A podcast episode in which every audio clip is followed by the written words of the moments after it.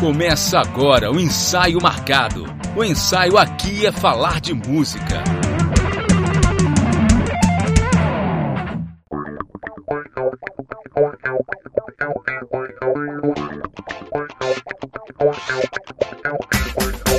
Ouvinte, tá no ar mais um episódio do Ensaio Marcado. O ensaio aqui é falar de música. Eu sou Anderson Mioto e no programa de hoje nós vamos falar sobre músicos extraordinários. Cada participante hoje aqui da bancada separou alguns nomes de músicos, é, artistas que admira, que considera músicos excepcionais e a gente vai bater um papo sobre essas escolhas. Quem foram os músicos escolhidos, qual o critério que cada um utilizou na hora de escolher aí cada um dos nomes, o porquê que a gente admira tanto cada um desses artistas e mais um monte de, de pontos legais aí pra gente debater ao longo da conversa. E lembrando que esse tema ele vai ser dividido em duas partes. Então hoje a gente tem a parte A desse programa com um time específico e na próxima semana a gente vai fazer um papo com um time diferente até pra gente trazer novos nomes pra conversa. É uma espécie de homenagem pros artistas que a gente vai trazer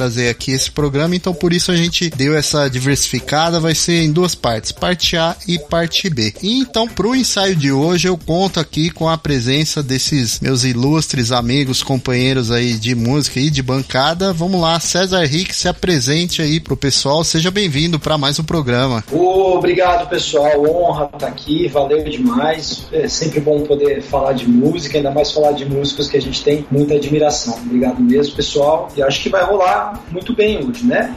Pelo menos a proposta é muito boa. Show de bola, isso aí, Rick. Arthur Prado também, seja bem-vindo. Fala aí, galera. Satisfação estar aqui novamente. E eu só posso dizer que eu tô ansioso para saber quais são esses artistas extraordinários que vocês separaram aí. Olha aí, muito bom. Robson Mioto também tá hoje aqui com a gente. Oi, boa noite, galera. Espero que seja um papo bem legal, hein? Falar sobre música é sempre um prazer. Muito bem. E estreando aqui no podcast, uma honra receber aqui meu querido amigo Leandro Sambora. Seja bem-vindo ao ensaio marcado. Tá, já tô há um tempo querendo que você participe aqui com a gente, então dê as suas boas-vindas aí para nossa audiência. Muito bem-vindo, Leandrão. Fala, galera. Bom dia, boa tarde, boa noite a quem estiver ouvindo aí. Eu agradeço muito pelo convite. Valeu aí, Milton, a todos do podcast aí que me fizeram esse convite maravilhoso para poder bater um papo aqui com vocês hoje. Então vamos lá, bora para mais um ensaio.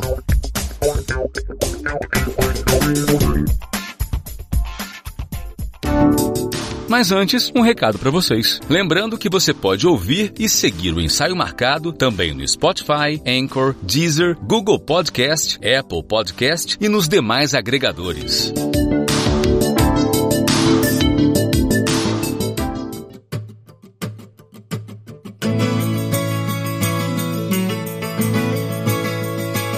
Então, antes de começar aqui a pauta principal, queria abrir aqui o espaço rapidinho, Leandrão, já que você, seu primeiro programa aqui com a gente, de novo é uma honra receber você. Você é um cara que é, eu já queria ter trazido aqui pro podcast faz tempo. Você é músico profissional, tem vários trabalhos aí, tá envolvido em muita coisa. Então, já para antes da gente entrar na pauta, já faz o seu jabá aí, onde o pessoal pode te encontrar como músico, onde você se apresenta, para nossa audiência já poder se localizar e poder te encontrar aí também nas redes sociais, faz essa divulgação aí do seu trabalho. Legal, valeu Milton.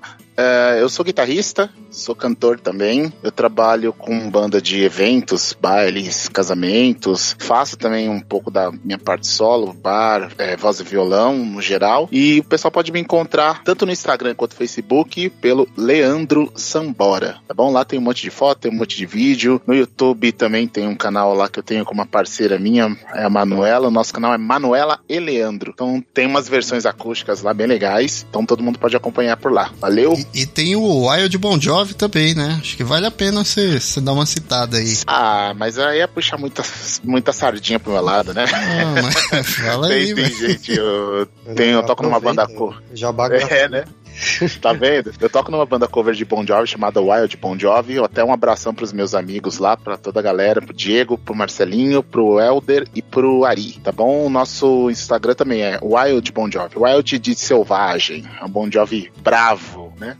Olha aí, show de bola. Isso aí, gente. Então, quem quiser acompanhar o Leandrão aí nas redes, Leandro Sambora, prestigia o trabalho. O Leandrão é um cara excepcional e vale muito a pena. Então vamos lá, gente. É, qual que é a proposta hoje? A proposta é a gente, cada um separou aí dois nomes para trazer de músicos que considera extraordinários. Vale cantor, vale instrumentista, vale maestro, produtor também, por que não? Então cada um aí vai, a gente vai trocar figurinhas para cada nome escolhido, cada um separou dois e no final a gente faz uma menção honrosa com um terceiro nome para cada. Como esse programa vai ter duas partes e eu vou participar dos dois, então para não dar uma roubada, ficar falando, trazer uma banda inteira aqui de nomes, eu vou, vou ficar com um nome só e aí a galera tem mais opções, a gente desenvolve o papo em cima disso. Mas antes da lista de cada um, eu acho legal levantar aqui uma pergunta é para vocês, para todo mundo. Quais as características que vocês acham que é, definem um músico extraordinário? O que que tem num músico extraordinário, num artista incrível que você acha que é uma característica de, que define esse tipo de música? É, Rick, que que, que você acha? O que, que você tem a dizer sobre? Bom, eu penso que um músico extraordinário, ele, primeiro de tudo, ele tem que ser alguém fora do comum. E fora do comum, às vezes não é necessariamente um cara extremamente virtuoso, mas um cara que tem ideias fora do comum, né? Então, uhum. tem, tem, muito músico fantástico que às vezes o cara não é um tremendo virtuoso, mas as ideias dele dentro do campo da composição é, e de arranjo são muito fora do comum, né? Legal, legal. É, acho que é um ponto legal legal que você falou, virtuosismo, né? Não, não hum. necessariamente caracteriza um, um, músico, um bom músico, né? Muitas vezes está é, aliado só, é só por a técnica. Então acho que é. vale reforçar isso, é um bom ponto que você trouxe. É pelo menos o que eu acho, né? Eu acho que a gente tem que saber dividir virtuosismo e genialidade, são coisas diferentes. Exatamente. E aí, e para vocês, a outra galera aí da mesa, Arthur, Robson, Leandrão? Cara, eu concordo com, com o Rick. Eu acho que esse, esse lance de se destacar no meio de vários outros caras bons, né? É a primeira coisa que faz você notar, né? E esse negócio de virtuosismo, velocidade, né? Que tem, tem vários guitarristas hoje aqui. Então, é, no início, quando a gente começa a estudar, a gente pensa que velocidade e destreza, né? É, é o mais importante. É, destreza, na verdade, é muito importante. A gente considera a velocidade como algo incrível. E aí depois se, se depara com alguns caras, tipo o B.B. King da vida, que é um cara super tranquilo, com as notas ali bem lentas, mas uhum. ele traz toda a emoção, ele traz uma riqueza ali em cima. Então, assim, sim, não sim. é velocidade, eu acho que é se destacar dentro do, do, do, do ramo que ele, que ele se encaixa. Tô pensando falando só de guitarrista, né? Então, não é só técnica, concordo literalmente com o Rick. Eu acho que é o fato dele se destacar, ele ser um, um ponto diferente no meio do, dos outros. Legal, Leandrão, o que, que você acha? Eu concordo plenamente com o que o Arthur e o Henrique disseram. Até hoje, o que me fascina é a capacidade do cara, eu não digo nem de composição. Lógico que é muito importante, mas uh, às vezes a música ela foi composta de uma forma, mas tem artistas que conseguem dar uma outra cara, uma interpretação tão diferente para a música que acaba ficando soando melhor que a própria música original. Então eu acho que é muito disso do de ter o feeling, né, de sentir a música e poder passar isso de uma forma que a pessoa que esteja ouvindo também sinta a emoção que você teve ao executar. Eu acho que é bem uhum. por aí mesmo, né? Esse virtuosismo, assim, é legal, é bacana, mas para mim é o que menos importa num, num, num, geral da música, assim. Sim, sim, com certeza. Isso é bastante verdade. Eu vou muito na linha do que o, o Arthur comentou que o, músico extraordinário é aquele que consegue estar tá, é, num patamar muito elevado, né? Fora do comum. É, eu considero um músico extraordinário alguém que é, tem originalidade, consegue ter identidade e, sobretudo, uma pessoa que consegue é, manter uma carreira, assim. É, às vezes tem músicos extraordinários que não, não, não tiveram tanto sucesso, né? Mas mesmo assim tiveram uma carreira consistente e que sempre fizeram o som em que eles acreditaram. É isso que eu, que eu coloco como um músico extraordinário, na minha opinião. Também é bem legal esse ponto que você trouxe, né? Nem sempre uma pessoa dotada de muito talento, um artista, um músico, ele vai acabar tendo muito sucesso, mas às vezes ele tem uma carreira consistente, fiel ao, ao que ele acredita, ao som que ele faz. Bem legal isso que você trouxe. Para mim, acho que talvez a característica que mais me chame a atenção quando eu penso penso aí em músicos aí que estão na, na parte alta, né, no topo da pirâmide, é a capacidade que esses caras têm, né, artistas homens, mulheres, de fazer coisas difíceis parecerem fáceis. Às vezes você vê uma pessoa cantando, uma, uma cantora cantando a plenos pulmões e, e sem fazer esforço nenhum. Foi até curioso, no final de semana eu tava revendo o show do Bee Gees, aquele One Night Only, e tem uma música que a Celine Dion canta com os Bee Gees e, cara, ela canta demais, a voz dela tá saindo com toda um, uma potência, uma pressão e, e o semblante dela parece que ela não tá fazendo esforço nenhum. Isso é o que me chama bastante atenção, a capacidade que é, os músicos têm, os artistas, grandes artistas têm de fazerem é, coisas difíceis parecerem são super fáceis de executar, quando na verdade se leva anos até você atingir um grau de excelência, de domínio em cima da sua técnica, seja como instrumentista, como cantor. É, eu, eu penso mais nesse sentido. Então acho que fica aí os dois centavos quanto às características. Vamos lá para a lista de cada um.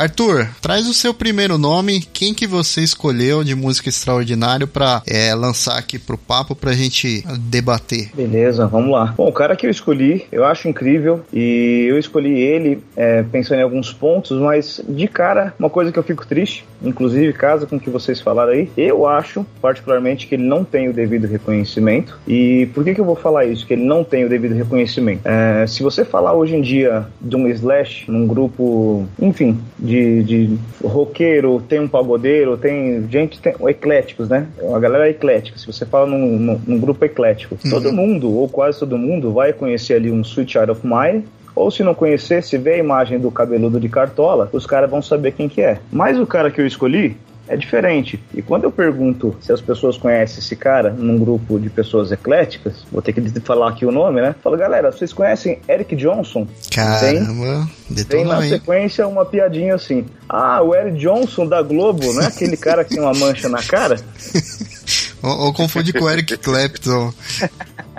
E isso para mim é bem frustrante, sabe? Então, assim, como a gente tá falando aqui com, com vários guitarristas, né? E não é um cara tão, tão lá do B, é, mas assim, eu acho que ele não tem o devido reconhecimento, porque ele é incrível, né? Então, se a gente fala para outros guitarristas do Eric Johnson, todo mundo mostra um, um mostra muito respeito sobre ele. E conheci esse cara vendo lá um VHS do, do G3, não lembro o ano, era moleque, né? E a primeira coisa que eu pensei foi quando eu vi o Eric Johnson no meio do Steve Vai do Satriani, eu falei, caramba, o que, que esse cara tá fazendo aí, cara? E aí na primeira vez eu não entendi, na segunda também não. Aos poucos me caiu a ficha. Eu falei, meu, que isso? O cara é um animal, cara ele manda bem demais, só que é outra proposta. Então ele é extremamente virtuoso, né? Só que é um cara que traz um som limpo, muita melodia, um exagero de técnica no, no bom sentido da palavra. Ele usa escala diferente dos outros guitarristas, ele toca de um jeito diferente da maioria, e eu acho que isso traz muita personalidade. Até o Robson tinha falado da, da personalidade, e eu concordo com ele.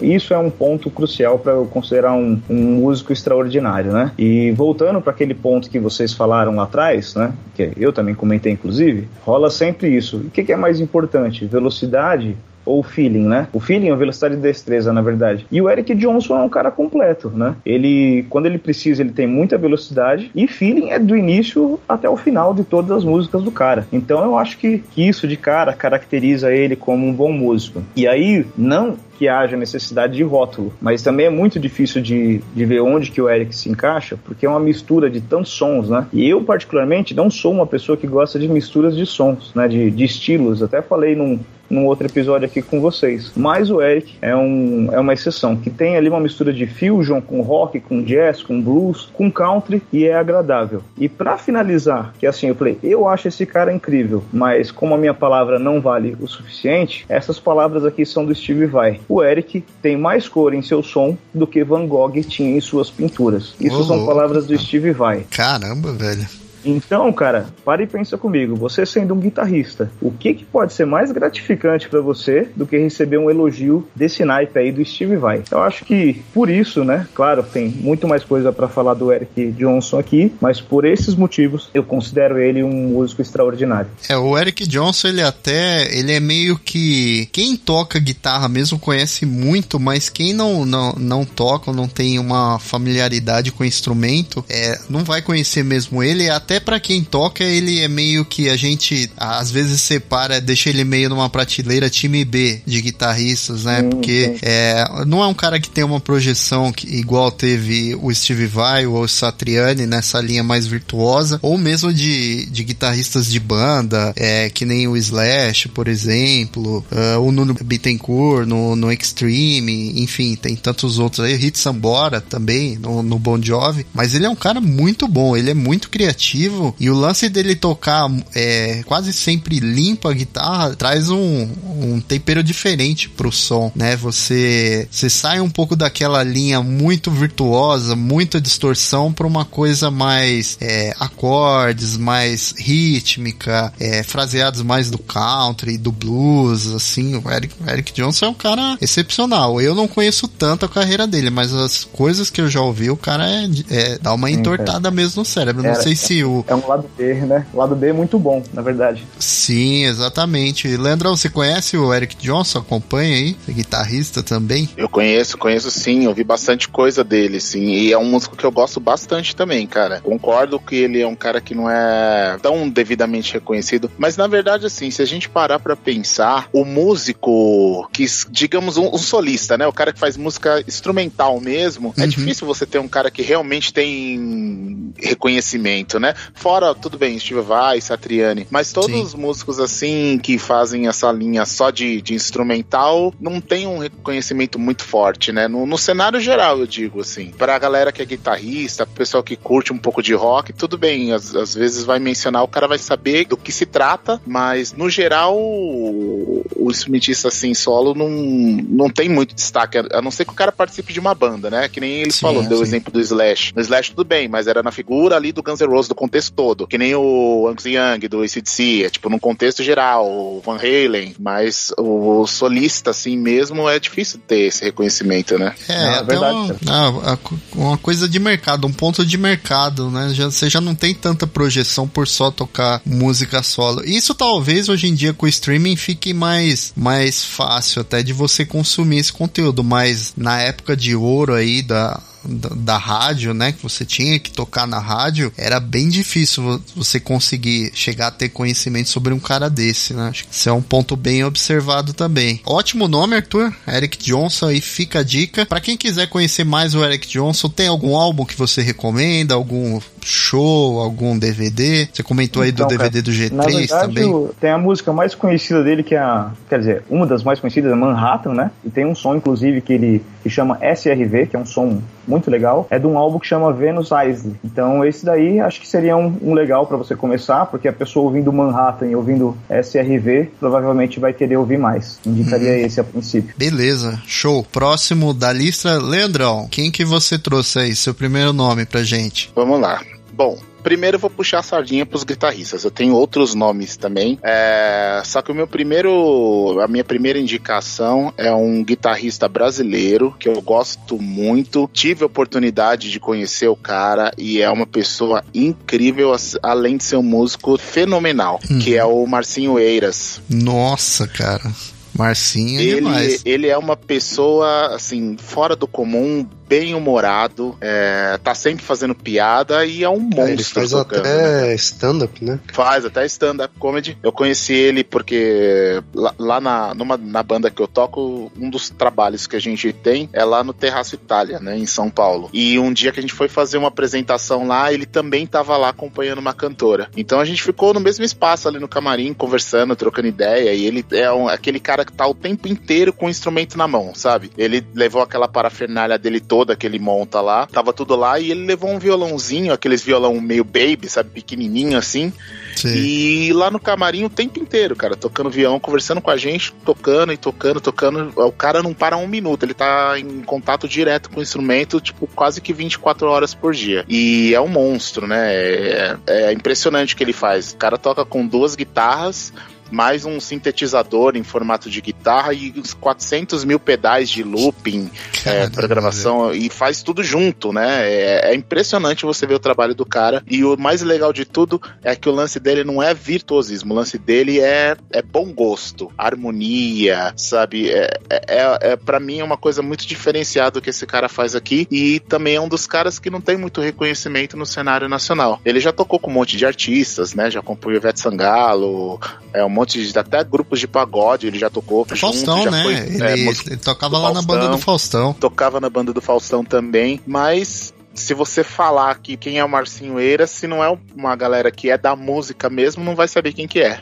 né? Mas a minha primeira indicação é ele e queria saber o que vocês acham dele. Cara, ele é um, ele é ele monstruoso. Ele é monstruoso e, e tem um detalhe é, é um que monstro, é um monstro. Nossa, que eu já até vi vendo entrevista dele, ele é autodidata, que é uma coisa mais impressionante ainda. Como um cara toca daquele jeito, ele toca com duas guitarras e é autodidata, aprendeu tudo sozinho. É impressionante é o Marcinho. É, é absurdo, absurdo você ver o cara tocar. Ele faz pega a guitarra e começa a tocar música do Mario, música de videogame, cara. Eu não sei é, o que se passa na cabeça de uma pessoa daquela pra é, conseguir É legal, fazer. Ele, ele sabe usar também muito bem pedal de looping, né, cara? Isso que é muito legal, né? Você vê a forma que ele trabalha com, com pedaleira com looping, cara, é muito bacana, cara. Ele cria diversas camadas, ele sozinho faz uma banda, cara, impressionante, muito bom. Sim, sim. O set dele é monstruoso, cara, que você olha, ele toca com uma guitarra pendurada da forma normal, quer dizer, quase que normal, né? Porque ele usa só a mão esquerda. É. Aí uma guitarra deitada, que é, ele faz a melodia. Tem uma outra guitarra que é um sintetizador, que ele coloca alguns efeitos lá. Tem um, um pad que ele coloca algumas batidas eletrônicas. Junto com isso, ele faz um beatbox e vai gravando isso tudo no meio da música, assim, cara. É impressionante. Caraca, é muito legal. Que loucura, velho. Nossa, o Marcinho é muito maluco. ele é muito bem humorado, né, Leandrão? Um cara divertido de você conversar, ouvir ele falando, dando entrevista, tocar. Parece que é a coisa mais fácil do mundo. Eu até comentei, né, lá no, no comecinho do programa que às vezes um, um músico do, do naipe dele faz qualquer coisa muito difícil parecer muito fácil. E isso eu acho que o Marcinho tem muito. É, qualquer coisa que ele toca que entorta o ouvido, a cabeça de qualquer ser humano normal, para ele parece que é a coisa mais fácil do mundo. Meu, é ele, ele tem uma história muito engraçada. Que ele falou que uma época ele fez uma. Ó, tentou fazer uma carreira na Europa. E aí ele tava tocando num local e tocando as coisas dele lá, né? As coisas meio malucas, assim, tipo num barzinho. E a galera, tipo, ah, não conheço isso. E aí, se eu não me engano, foi na Itália isso. E aí ele começou a tocar uma música do Djavan no, no barzinho. E aí diz que o pessoal assim, nossa, meu, gostei dessa música, né? O pessoal acompanhando. e aí ele. ele disse que assim. E aí ele seguiu tocando a música do Djavan como se fosse a dele, assim. Ah, ele, ele como tipo, se fosse autoral percebeu, dele. Assim, é, aí ele falou, é, não sei se tinha algum brasileiro lá, mas, meu, tava dando certo, a música era bonita, não sei se alguém descobriu depois que a música não era dele, né? mas é muito engraçado ele contando. Ah, figuraça, é. Marcinho, figuraça. A única coisa que, eu, que é ruim, ruim não, né, que é negativa, é que ele não tem um trabalho, assim, gravado mesmo, né? Ele foca muito as, as apresentações dele, o que ele grava, ele faz faz muita live e ele tem muito conteúdo no Instagram dele. Então até deixo de recomendação, quem quiser, é só seguir ele, é Marcinho Eiras, e lá tem muito som que ele gravou, assim, fazendo esses esquemas de looping com, com todo o instrumental, e tem muita piadinha, né, que ele é todo piadista, coloca várias, vários trocadilhos ali no meio, é bem engraçado. É verdade, ele, ele fala que ele é um dos reis do trocadilho também. Muito bom, Leandrão. Não imaginava que a gente ia ter o nome do Marcinho aqui, mas baita música, cara. O Marcinho, excelente, pessoal que não conhece, vai atrás, segue aí no Instagram, que nem o Leandrão comentou porque vale a pena. Vamos seguir. Rick, traz aí seu nome. Será que é guitarrista? A gente teve dois, dois guitarristas já aqui, falando é, de guitarrista. O que, que você vai é, trazer? Tem, Vamos lá. É, que eu vou falar é chovendo molhado, né, cara? É, é difícil, né? Que é o mestre Ed Van Halen. Mas ah, pelo, pelo seguinte, não é apenas pela questão dele ter sido assim, ele não foi o inventor do tape, não foi nada disso, óbvio, né? Mas eu sempre falo o seguinte: você não teria Satriani, você não teria Steve Vai, você não teria os guitarristas da década de 80 se não tivesse Ed Van Halen. Ponto crucial isso daí. Se você pegar o primeiro trabalho do Van Halen lançado em 78, é, tem até um clube em Los Angeles, né? Tem um, uma casa de show em Los Angeles que tem um, um Van Halen cover que se apresenta oficialmente ali, que foi a casa de show onde o Van Halen surgiu, curiosamente. Caramba. Que os caras têm uma banda cover que eles fazem exatamente o repertório da década de 70 que ele, que ele tocou ali. Então, assim, foi muito impressionante, né? Um cara chegar e tocar daquele jeito. Mas acho que uma das coisas mais geniais dele, assim, foi porque ele foi um cara que ele mudou a indústria da música da guitarra, entendeu? Então, por exemplo, ele foi o primeiro cara a pegar uma extrato e colocar humbucking na extrato, entende? Ele foi o cara que foi lá, vamos colocar essa ponte Floyd Rose e vamos ver o que, que, funciona isso aqui. Então, se hoje a gente tem guitarra que a gente chama de super extrato, que é com dois humbuckings ou com humbucking dois singles ou dois humbuckings em um single, assim, foi por causa desse cara. Se você tem a guitarra com ponte Floyd Rose hoje, foi por causa desse cara, entendeu? Então ele foi um cara que, assim, na indústria também ele causou muita diferença. O, as guitarras que depois, posteriormente, que ele lançou com o D-Tone, né?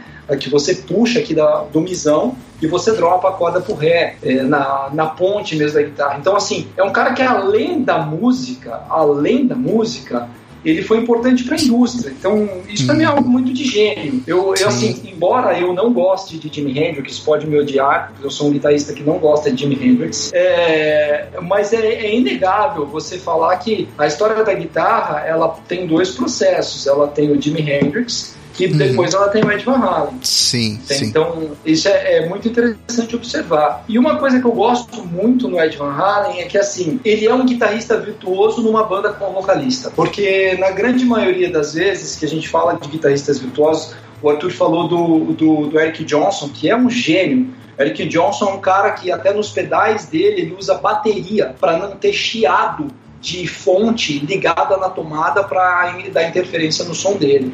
Então o set de pedais dele é inteiro ligado na bateria, não é ligado com fonte.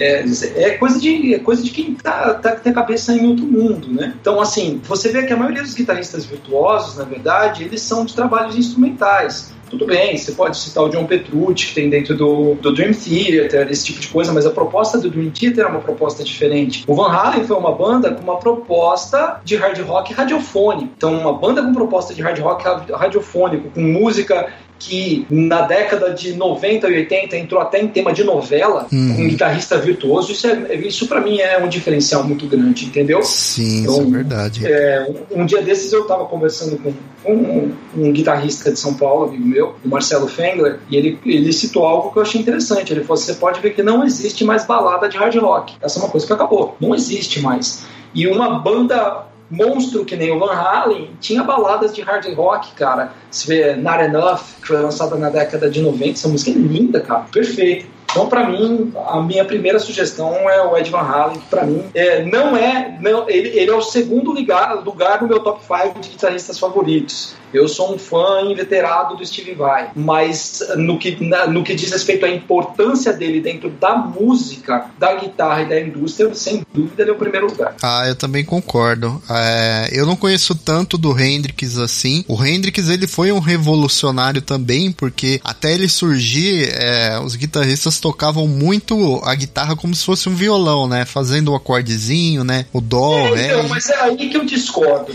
É aí que eu discordo, porque para mim é o grande grande ponto. Tem uma história que fala, que eu vi a entrevista do próprio Eric Clapton, que quando ele viu o Hendrix tocar, ele quase caiu para trás, que ele ficou desesperado.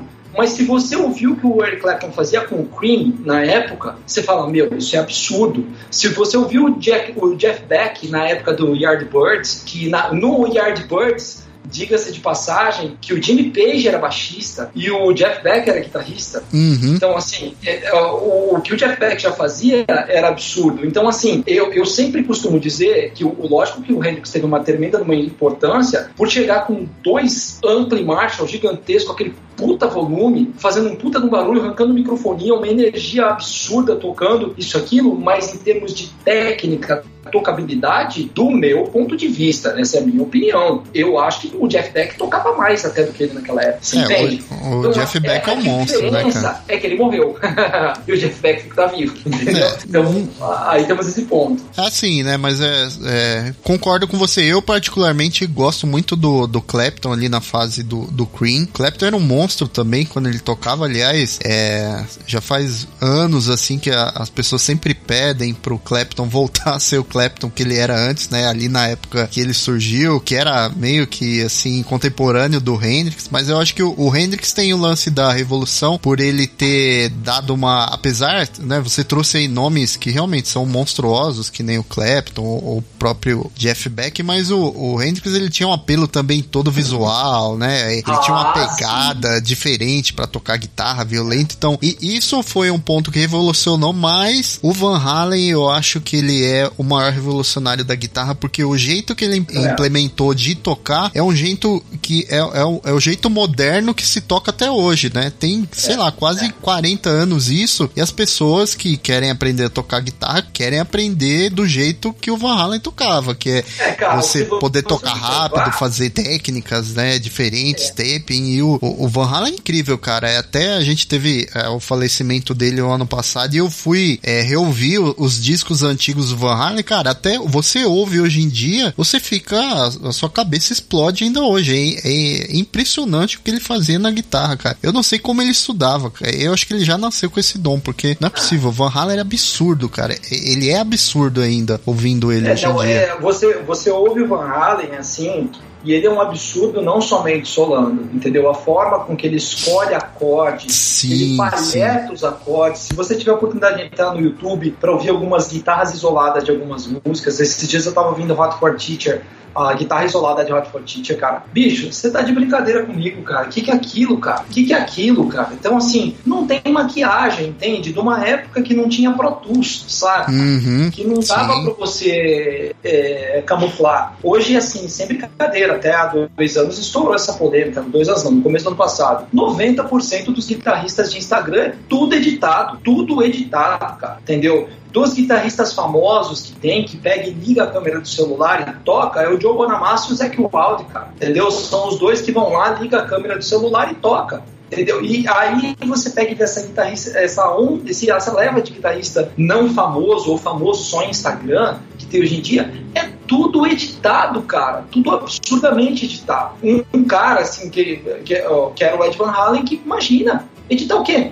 ele era maluco. Ele, o próprio. Ele, ele, tocava. O, próprio solo de Beat It, do Michael Jackson, é, reza a lenda que ele gravou em um take só. E é um solo e que, de entortar a cabeça. É, essa história aí também. É, e depois uma briga com o Quincy Jones, né? Ele tava pressionando demais ele, ele, ele voltou lá pra dentro da sala de gravação e falou assim: daqui que eu vou gravar essa merda. Foi lá, gravou de uma vez só e acabou. Cara, o solo de Beat It é absurdo, porque é um solo que ele, ele é agressivo, ele é melódico, ele tem virtuosismo nervosismo e, e não dá para compreender como o cara gravou aquilo em um take. Como que ele imaginou tudo aquilo e transpôs pra mão. Van Halen é absurdo, cara. Foi uma pena, cara. Ele, ele ter falecido ano passado foi uma das ah, mortes que eu, que eu senti mesmo, porque eu, eu aprendi a gostar muito de música também por causa do The Best of Van Halen, que é um disco que, que eu adorava, ainda tenho hoje. E, putz, Van Halen com certeza merecia estar tá aqui. Leandrão, toca muito Van Halen na noite, pessoal? É, então, é, é um pouco do que o Rick disse. Esse lance de pop rock noturno tá meio que acabando, né? Mas na época que o negócio pegava mesmo, que tinha os barzinhos lá no Bexiga, o Rick vai lembrar dessa época aí, né? com certeza, com certeza. Meu Deus do céu. E pegava muito. Na noite tinha que ter, cara. Não tinha que ter. E, meu, pra quem é guitarrista, cara, se o cara falar que não gostava de Van Halen, o cara não é guitarrista, não existe. Tá errado, né?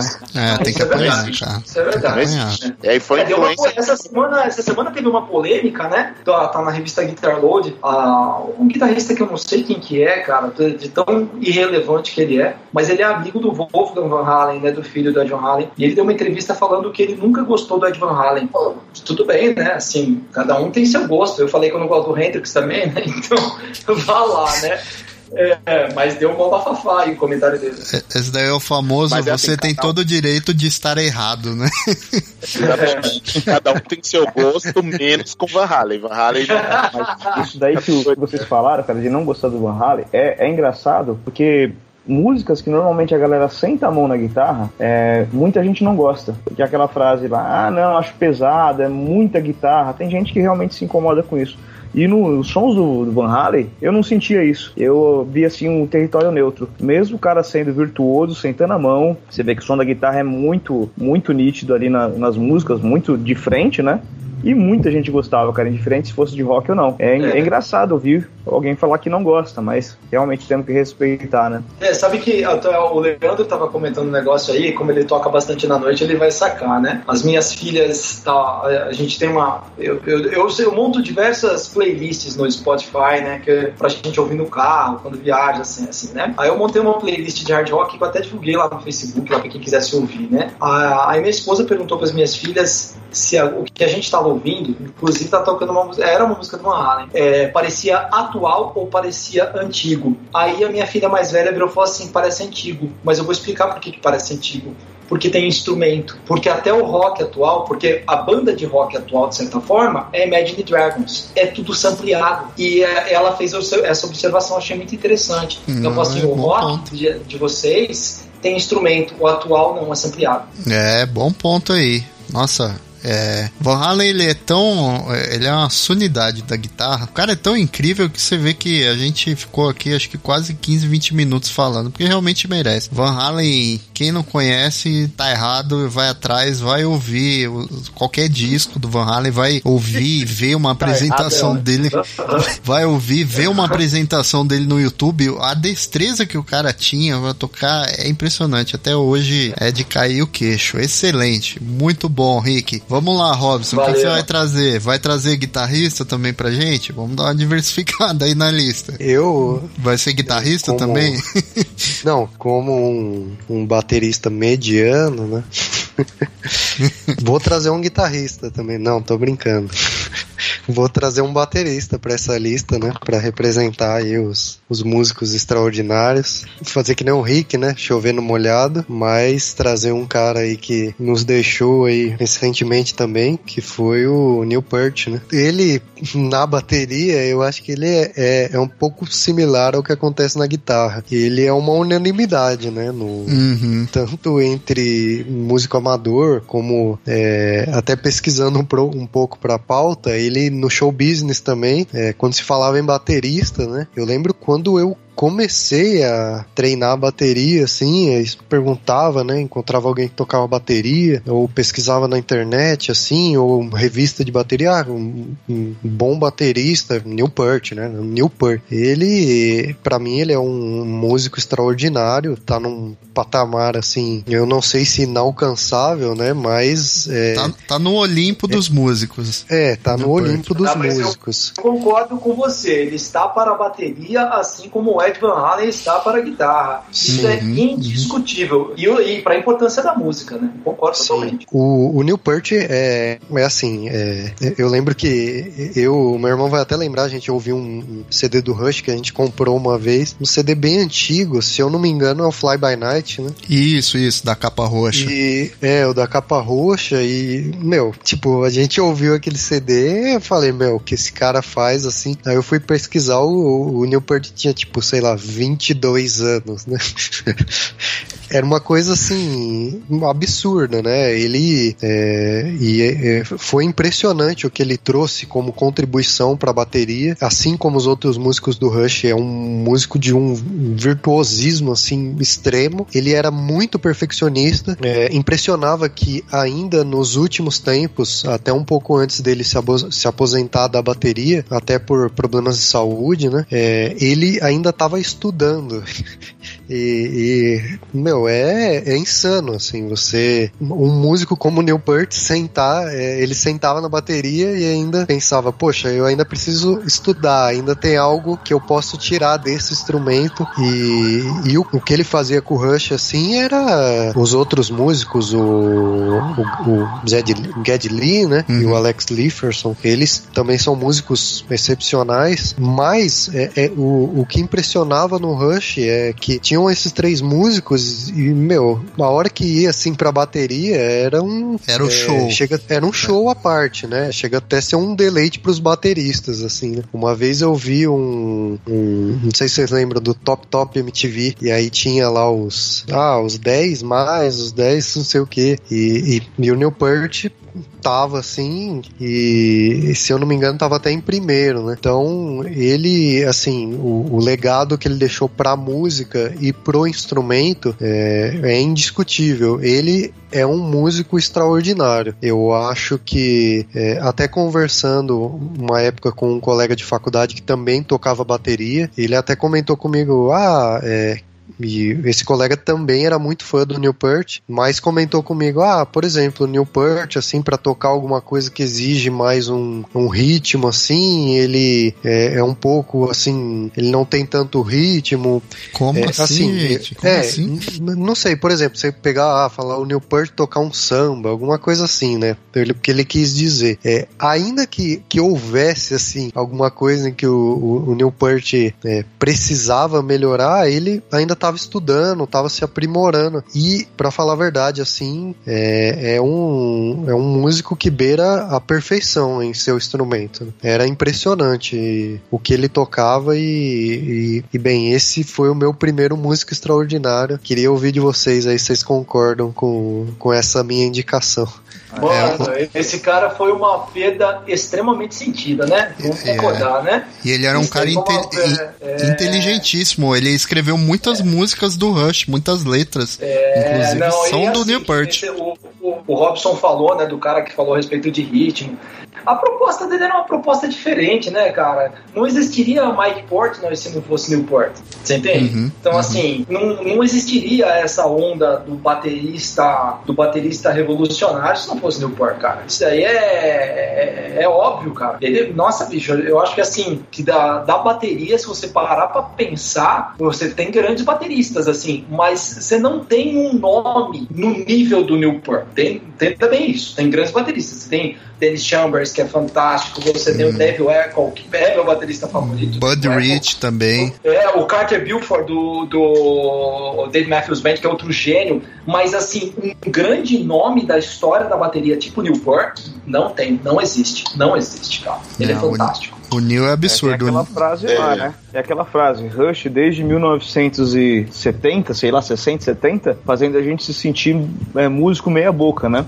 e todos eles faziam isso com a gente, né?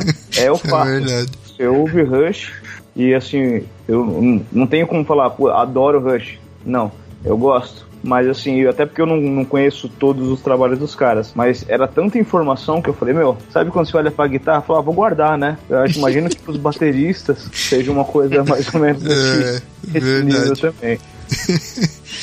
Mas eu acho do. Na verdade, eu acho que o conceito do Newport era outro. É, ele, eu acho que quem é um pouco mais ou menos na linha dele é aquele Simon Phillips, que foi até recentemente o batera do Toto. Nossa, ele é monstruoso. É, é monstro também, né? Então, mas eu acho que a, a, o pensamento deles são legais. Não, não é simplesmente uma levada de batera. O cara, ele estuda para criar um groove, sabe? Incluir elementos uhum. dentro da música que sejam diferentes daquela levada é, normal, né? Uhum. Eu lembro de dois fatos interessantes do. Porque na década de 90, né? Já não sou tão novinho assim, tô ficando velho. A minha. Que foi a época que eu comecei a aprender um pouquinho mais de guitarra, no final dos anos 90, assim. E era muito forte o lance da galeria do rock né? Porque você não tinha a facilidade de hoje que você tinha para baixar uma música ou achar um vídeo na internet. Então, se, o que você achava de banda diferente, você tinha que ir lá na galeria do rock ver se tinha. Se não tinha, você tinha que encomendar. Aí você ficava três meses esperando chegar,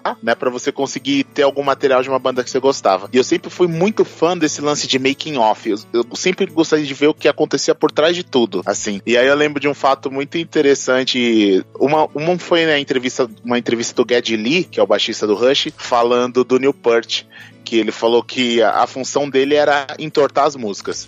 Ele falou que ele escrevia umas letras, é, compunha mais ou menos a harmonia, entregava pro Neil Peart, ele entortava tudo e colocava pra banda ensaiar. Então, Nossa, tipo, você vê cara. qual que é a mente do cara, né? E eu lembro de um vídeo também do Neil Peart que eu tinha, meu, essa é aquela época que ele usava a cabeleira com faixinha amarrada, bigodão, sabe? E era impressionante você ver a técnica do cara. Ele, tipo, segurava uma moeda na parede com a baqueta, sabe? Tipo, alternando as baquetadas e a moeda lá parada no lugarzinho. Então, tipo, você Cara, vê é, isso, isso Ó, isso aí eu gostaria de perguntar.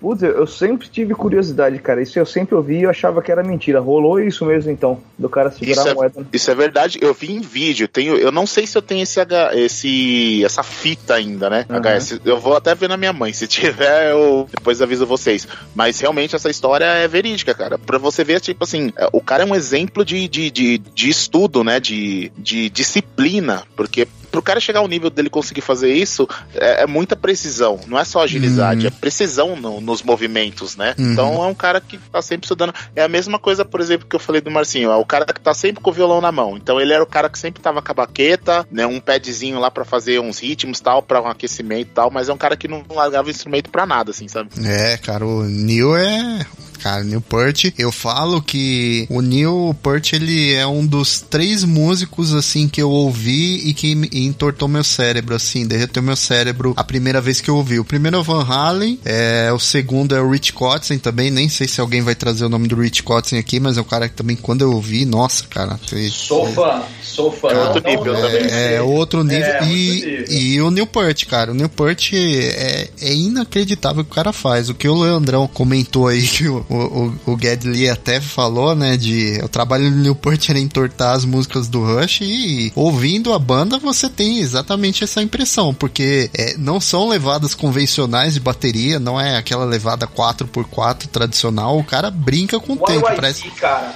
É... Que que é Putz, aquilo, essa música, cara. Que é, La, o cara... La Villa Strangiato. La Villa, La Villa Strangiato, Strangiato também. é um troço absurdo, cara. Assim, né? É fantástico. Nossa. Sim, sim. O Newport, ele. Eu acho que ele tinha um metrônomo no lugar do coração, cara. Eu, tenho essa desconfiança, porque era incrível. Nossa, é. Tinha que estar tá por aqui também o Newport. Um baita nome aí que o Robson trouxe. Muito bom mesmo.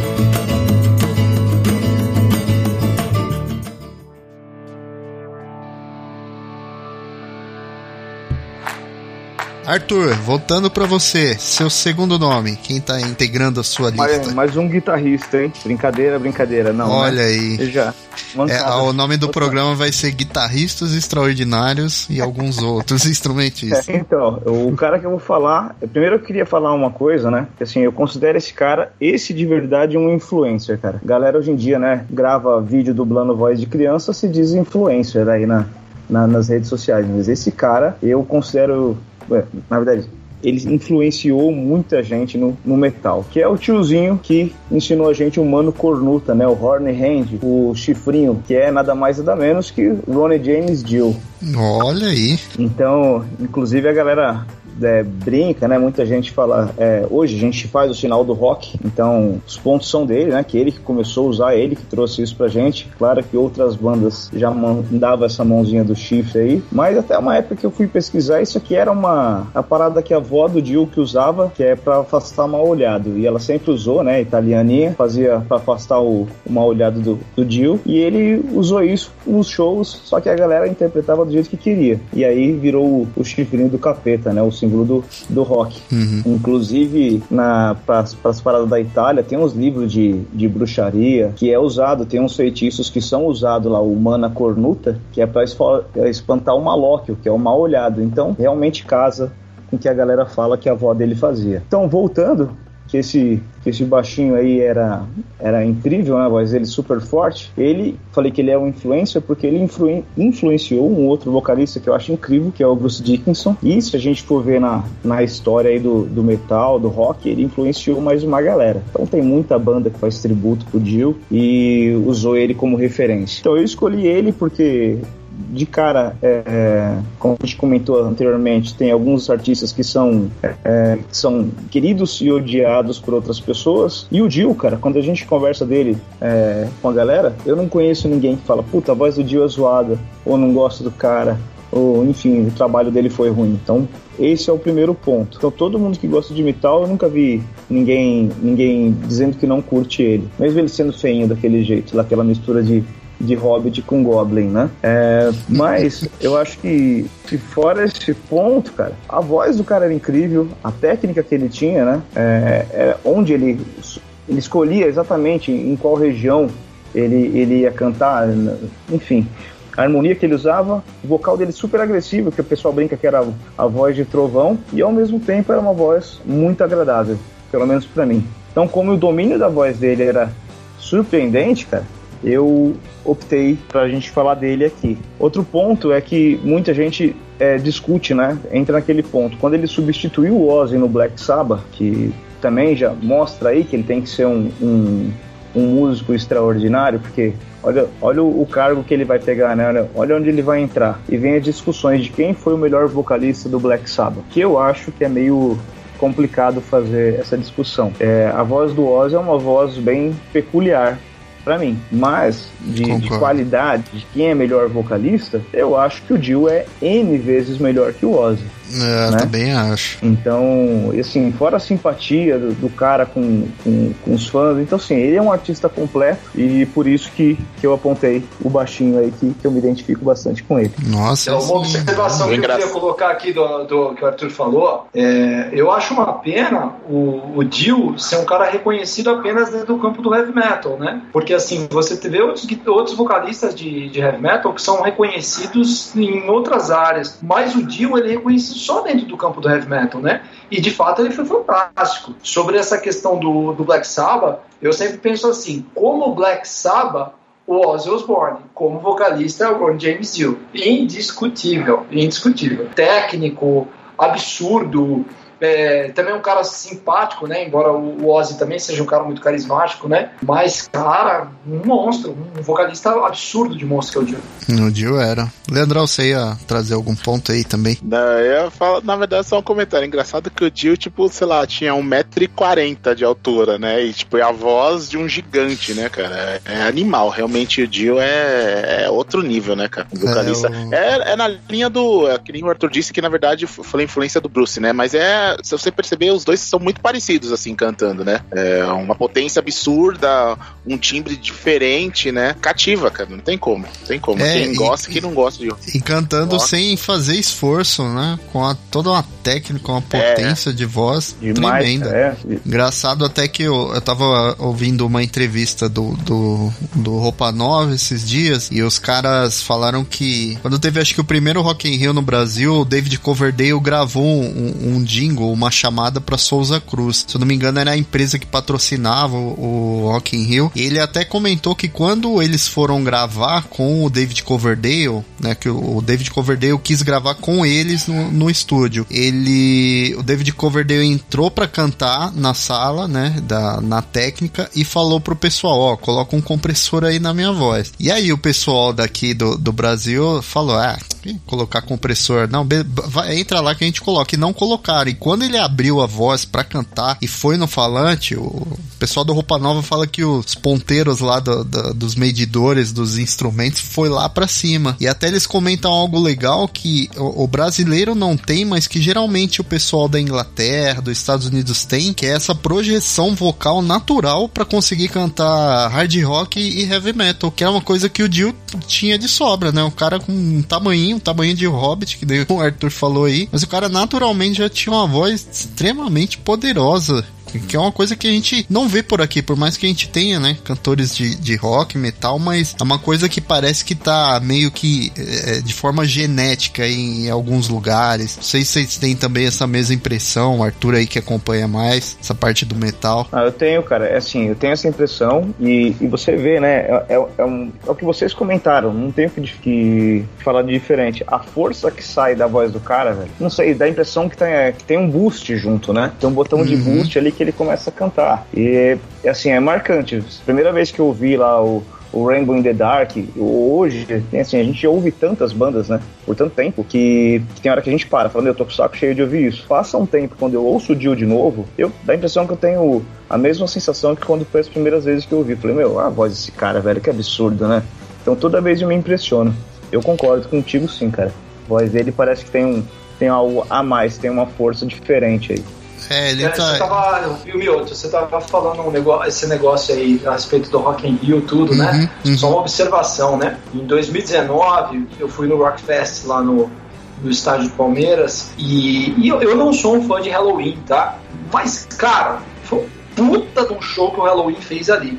E o que me impressionou demais no Halloween foi que a banda ela entrou com três vocalistas, né? Sendo que o, o Kai Hansen, é, ele é guitarrista também da banda, mas é uma coisa muito típica, né, do europeu, né, dentro da proposta do metal melódico, assim, né? Essa projeção da voz com muita facilidade. Sim, sim. E quando você... É, é, antes deles tinham tocado uma banda brasileira, cara, é, que é o Armor, Armor Down, acho que é. Cara, assim, uma banda legal pra caramba, tá? Muito legal. Com um vocalista que canta pra caramba também. Canta muito, mas é muito diferente daquela proposta do, do vocalista do metal metal europeu, né? A facilidade de projetar a voz com muita potência. Isso é uma observação muito interessante, isso daí. Eu achei bem legal. É, o, o Dio, ele tá pro metal, sei lá, acho que como o Fred Mercury tá pro, pro rock, né? Aí nas outras vertentes. O cara era é, incontestável. Vamos lá, Leandrão, traz o seu segundo nome pra gente. Vamos lá. O segundo nome eu também escolhi, um vocalista, também é um cara brasileiro. Não sei se vocês vão conhecer, mas eu indico muito vocês ouvirem o trabalho, independente do que seja a crença de cada um, porque ele é um vocalista de música cristã.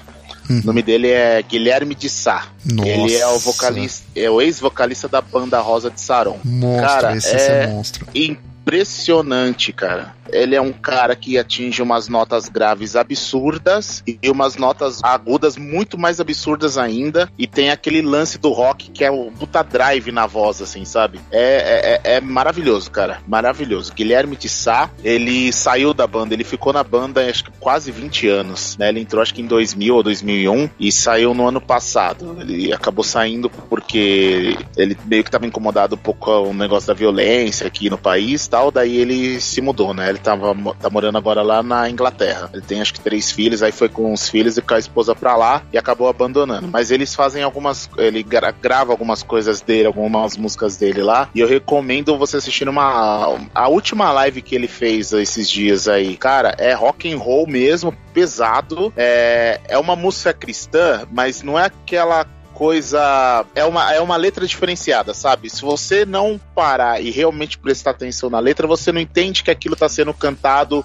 por exemplo, para Deus. Ela uhum. se encaixa como uma letra popular, digamos assim. Só que tudo bem escrito, é, com uma ideia legal, arranjo bacana, guitarra pesada e a voz do cara é impressionante, cara. Não sei se vocês conhecem, mas Sim. deixa indicado aí porque é muito bom, cara. Sim, é, o, o Guilherme, Guilherme é monstruoso, Inclusive ele cara. tem o, o popular ouvido absoluto, né? Verdade. Que é Sim. o popular, mas raro, né? Cara, eu nunca ouvi essa banda, você acredita? Eu ouço ouço muita gente falar e falar bem pra caramba. Sim. Mas você é... que eu nunca ouvi uma música deles, cara? Meu, cara, é, houve algum disco ao vivo, Rick? Houve algum disco ao vivo é, da, da fase mais antiga? porque é. ele é. Meu irmão ele é, é suspeito para falar, porque meu irmão é muito fã de Rosa de Sarão, mas Sim, muito o Guilherme é demais, cara. Ele tem uma voz bonita, com um grave poderoso. A é, gente até a gente até teve a oportunidade, né, Robson, de a gente foi num evento há uns anos que era o Leonardo Gonçalves, que também é um cantor cristão, o Mauro do Oficina G3 e o e o Guilherme do Rosa de Sarão. Era tipo um workshop deles fazendo. Cara, é assim, uma coisa de tá louco, louco, o cara falando. É, é louco, assim, o Guilherme ele falava e ele tinha um, um, um grave na voz natural. Era uma uma pressão, cara. E ele tem uma voz bonita, assim. É, ele tem o drive que o Leandrão falou, ele tem a. Ele consegue vir com a voz rasgada, mas ele tem uma voz também bonita e uma voz grave. É, é um tipo de voz que eu falo, eu chamo de, de voz ideal, que é a voz que eu gostaria de ter, porque me agrada muito, né? Particularmente me agrada demais. O, o Guilherme é incrível, gente. Tem, quem não conhece tem que ouvir, procura os discos ao vivo do Rosa de Saron. Ele é monstruoso, cara. Ele é monstruoso mesmo, canta demais. Nossa, agora, agora eu fiquei curioso, cara. Eu queria procurar pra ouvir. É legal, depois eu, eu mando os, os links aí das lives para vocês assistirem. É, o lance da a banda, a banda é muito legal. Só que assim, o instrumental não é um instrumental complicado, é algo simples. Só que o lance da voz dele, cara, dá um, sei lá, dá um ar diferente pra música que. É. É, é outra coisa, é só ouvindo, cara. É só ouvindo mesmo. Legal. Concordo, Leandrão, concordo 100% com isso. É muito bom, cara. Muito legal. E eu também eu consegui assistir um show dele depois que ele já tinha ido pra morar fora, é, ele veio pra cá fazer alguns shows, né? Que na verdade isso é o que todo artista faz, né? É tipo o Paulo Ricardo. Paulo Ricardo sai da RPM. Aí acabou o dinheiro, ele volta pra RPM. Faz 10 shows, junta o dinheiro e sai da RPM. É. Aí quando acaba o dinheiro, ele volta Aí pra é- RPM de novo. Todo mundo tem boleto. E né? aí, é, exatamente. É, a pegada dele foi mais ou menos essa, né? Ele saiu da banda, mas ele tava vindo pro Brasil fazer alguns shows. E eu assisti um show dele aí, é, lá no Teatro Eva Vilma, ali no Tatuapé. Tava ele e tava o Mauro Henrique também, que era do ex-vocalista da oficina G3 também. Mas, cara, os dois são muito bons, mas o Guilherme é impressionante. Manja aqueles caras que, tipo, coloca o microfone na altura do umbigo, assim, e tá vindo uma potência absurda de voz. Você fala, caramba, de onde sai isso daí? Uhum. É esse cara aí. É, ele é bem. Guilherme, ele é um, um vocalista de rock. Eu acho que ele é um dos melhores vocalistas do rock brasileiro, assim. Eu é também acho ele o melhor. que ele canta. É, é impressionante mesmo. E, e ele ao vivo, assim, é a mesma coisa. É, não tem diferença, assim. Você vai ouvir o CD, você ouvir ele ao vivo é a mesma coisa, né? Não, não tem que nem o Rick falou lá do, do Ed Van Halen, né? Que o cara gravava. É a mesma coisa do Guilherme de Sá, assim. Você vai ouvir ele cantando ao vivo, ele vai cantar a mesma coisa que é no estúdio. Então você sabe que é, não, não teve, não, não precisou de uma edição, de um monte de efeito, porque aquela é a voz dele mesmo. E o. Sabe o que mais me impressiona nele, além da potência vocal? Ele tem um fôlego absurdo. Ele estica umas notas assim. É, tipo, sei lá, o cara 15 segundos, puxa o ar e fica 15 segundos cantando uma nota direto, assim, sabe? Fazendo uns melismas. É um negócio meio, meio absurdo, assim. é, é muito legal, cara, muito legal. Não, é, matou a pau, Leandrão. Eu não esperava é, que a gente ouviu o nome do Guilherme aqui, porque primeiro que é uma música, vamos dizer, mais de nicho, vamos colocar assim, né? Música mais religiosa. O, o Rosa ele tem essa característica. As músicas têm uma vibe mais poética, mais de poesia. Não é tanto aquela música congregacional de igreja, de worship. Então, é, vale muito a pena ouvir.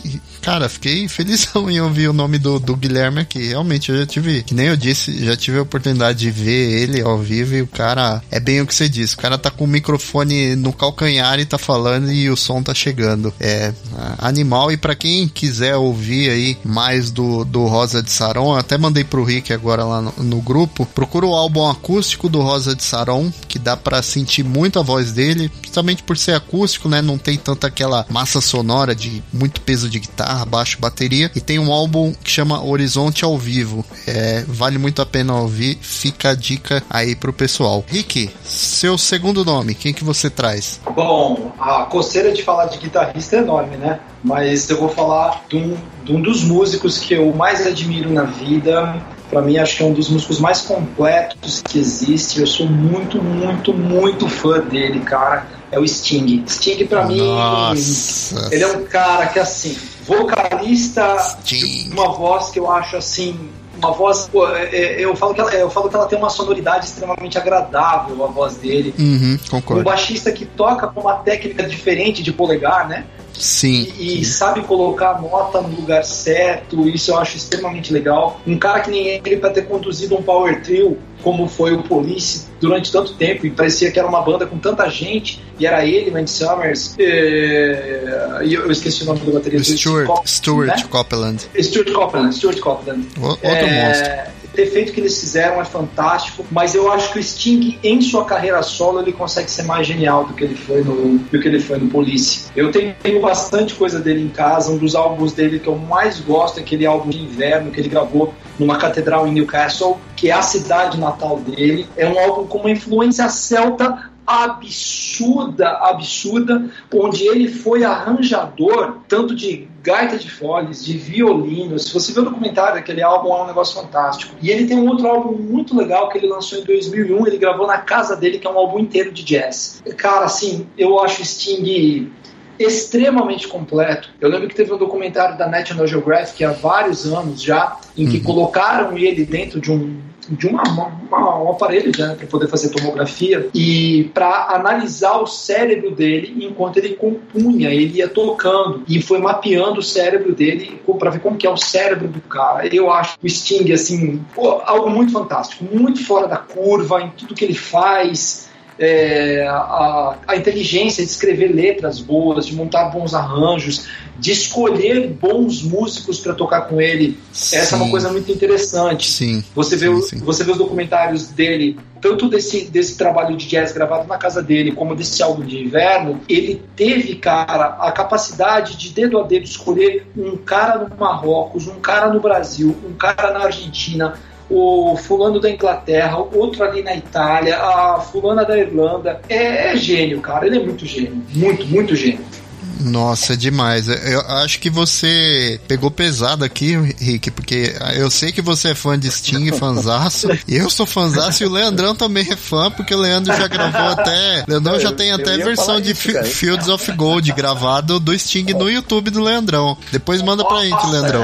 Quero ver, quero ver. Eu ia falar isso daí, cara. Quando o Rick falou Sting, eu não tenho nada a complementar do que você falou, viu, cara? Assim, eu só vi a imagem do Mioto com os olhos brilhando, cara. Nossa, cara. E, o Sting, cara. É, é, cara, tem uma música dele, Meu tem uma Deus. música dele é que ela, ela é conhecida, mas não ela, ela não é tão conhecida. Mas na versão que ela foi feita pro álbum de inverno, cara, ela é maravilhosa, que é a Ghost Story, cara. Cara, é, é uma coisa fenomenal fenomenal. Esse álbum de inverno dele eu acho sensacional, cara, porque na verdade queriam que ele fizesse um álbum de Natal. Ele falou: não vou fazer um álbum de Natal, vou fazer um álbum de inverno. Então, cara, a sonoridade inteira. Você acha esse show para assistir no YouTube, inclusive. A sonoridade inteira que ele conseguiu levar nas músicas, principalmente as back vocais que ele, que ele trabalhou, foi como se elas fizessem o tempo inteiro um back vocal que fosse o vento no frio. Porra, cara! Caraca, velho. É assim, é muito gênio, você entende? Para conseguir montar coisa do nível desse, cara. É muito gênio, é demais, cara. Não, o Sting é demais. Eu sou, assim, sou muito suspeito. Vai falar, eu adoro The Police, mas concordo com o Rick que eu, eu curto muito a carreira solo do Sting. A carreira solo dele tem ótimos álbuns. Tem um que é o The Summoner's Tale também, acho que o, o Rick deve lembrar. Baita disco. Tem o All This Time tem um, um álbum que eles gravaram, que ele gravou com a Filarmônica ou Sinfônica de Berlim, que, cara, é assim, é um esculacho. Ele é um baita baixista, um baixista super criativo, assim, joga pra banda, mas ele consegue ser super criativo. Quem toca baixo sabe que tocar baixo e cantar é muito difícil, ainda mais fazendo algumas linhas que ele faz. O jeito que ele toca, né, com o polegar, é difícil tirar som da forma que ele tira. E uma coisa muito muito legal que, assim, no começo da carreira, né, no Police, e até o comecinho da carreira solo, a voz dele era um pouquinho aguda, quase estridente. E com os anos, a voz dele foi ganhando um, um grave natural muito bonito, que é muito agradável ouvir o cara cantar. O Sting, é, ele é, ele é um gênio. Esse até, ó, até o programa que o Rick comentou se chamava o Inteligência Musical que o, o History, a National, a National Geographic, enfim, escolhiam pessoas de determinadas áreas ali do conhecimento, da música, do esporte, enfim, de, iam a, a analisar o cérebro dessas pessoas. E o Sting foi escolhido para a parte musical. Eu sou muito suspeito, cara. O Sting, eu acho que vale muito a pena conhecer, acompanhar a carreira dele no, no Police e a carreira dele solo. Tem ótimas músicas. Tem o, o Desert Rose também, que é uma música com todo um um clima de, de deserto, Desert né? Rose é coisa, linda, é cara. linda, música Linda. linda. E ele vira e mexe, ele pega as músicas que ele gravou lá com o Police, ele dá uma repaginada e as músicas ficam melhores, cara, ficam tão melhores ou tão boas quanto. E eu tive a oportunidade de ver também com meu irmão no show há alguns anos, ele no, no Allianz de cara. Montreux, né? É, no- ó, é, tem esse show, o Festival de Montreux, também quem não conhece, vai lá no YouTube. E a gente viu o show do Sting quando ele veio na- a- pela turnê do álbum mais recente, aqui no Allianz, e é incrível, cara. A banda dele, assim, não, não é nenhuma banda virtuosa, mas músicos totalmente competentes e é, eles fazem uma música é, pop parecer complexa, parece música com arranjo de jazz, de tão é, cabuloso Não, que eles é conseguem é deixar bonito. fazem, né, cara? É, exemplo, assim, nossa, a- cara. A quantidade de quartais que ele coloca nas músicas dele, cara, assim, é absurda, entende? E você fica pensando, pô, cara, assim, quartal, cara, você meter acorde com quartas, assim, cara, não é uma coisa típica do pop, você entende? Isso é uma coisa que Uhum. encaixa no jazz, mas no pop não, cara. E ele põe. É genial demais, cara. É, e o cara que compo- é- compôs Every Breath You Take, né? Acho que. Eh, Se eu não me engano, reza a lenda aí que ele ganha. Eu não vou saber agora se é por dia ou por mês, mas parece que é 3 mil dólares por dia ele ganha É, com royalties eu dessa música. Tá Ou é por dia ou por mês, mas enfim. É, Leandrão, fala aí do Sting que eu sei que você é fãzaço também. Nossa, pra caramba. Cara, o que mais assim me chama a atenção do Sting é que ele. A sensibilidade do cara. Ele trabalha muito com clima. Uhum. É tipo aquela música Englishman in New York, sabe? Maravilhoso. Sim, cara, nossa, Mano, que é, música. é maravilhoso, mas é, o clima da música é perfeito e tem todo aquele lance de dinâmica, né? Você sente quando a música dá aquela caída, fica o negócio mais calmo, quando tem aquela, aquela crescida. É, é- meu, é sensacional, cara. É sensacional. Sting também eu, eu tinha esquecido de colocar na lista, mas muito obrigado, Rick, você me lembrou disso daí agora e é um dos meus músicos prediletos, cara. O Sting é fenomenal e concordo também com você que a carreira dele solo é muito mais legal que a carreira do Police. Não que a carreira do The Police seja ruim, mas a carreira dele solo é outro nível, é outro patamar. assim. E ele, ele passeia muito bem, né? Entre um frontman do rock, uma banda de rock, aí vai fazer peça eh, com orquestra, faz essa peça aí que o Rick comentou com música celta e eh, compõe Desert Rose. O cara, ele passeia É, pelos aí- aí estilos, vê- uma facilidade, é, é, é, incrível. Aí você vê o que é a genialidade, você entende? Porque é um cara, bicho, que assim, que ele pula de um estilo pro outro com muita facilidade, mas sem perder a característica dele, você entende? O Sting é um cara que você ouve a voz dele e você sabe que é Sting. Você ouve uma música composta por ele você sabe que é Sting, você entende? Então, assim, é um cara, é um cara muito gênio, sabe? É, eu, acho impressionante. Eu teve um, teve uma apresentação de um Grammy, cara, que o Bruno Mars com aquela música a Lockout Heaven, sabe? Que eu acho legal Uhum. caramba aquela música, muito Sim, boa. sim. O Sting participou e foi e cantou junto, cara. E logo em seguida eles emendaram também algumas músicas do Police, sabe? E, e o próprio Bruno Mars, ele falou que ele, bebe, ele pra compor Lockout Heaven, cara, ele bebeu muito na fonte do Police. Muito na, na fonte do Police. E de fato é parecido, se você for ouvir, entende? Então, cara, assim, é um cara que.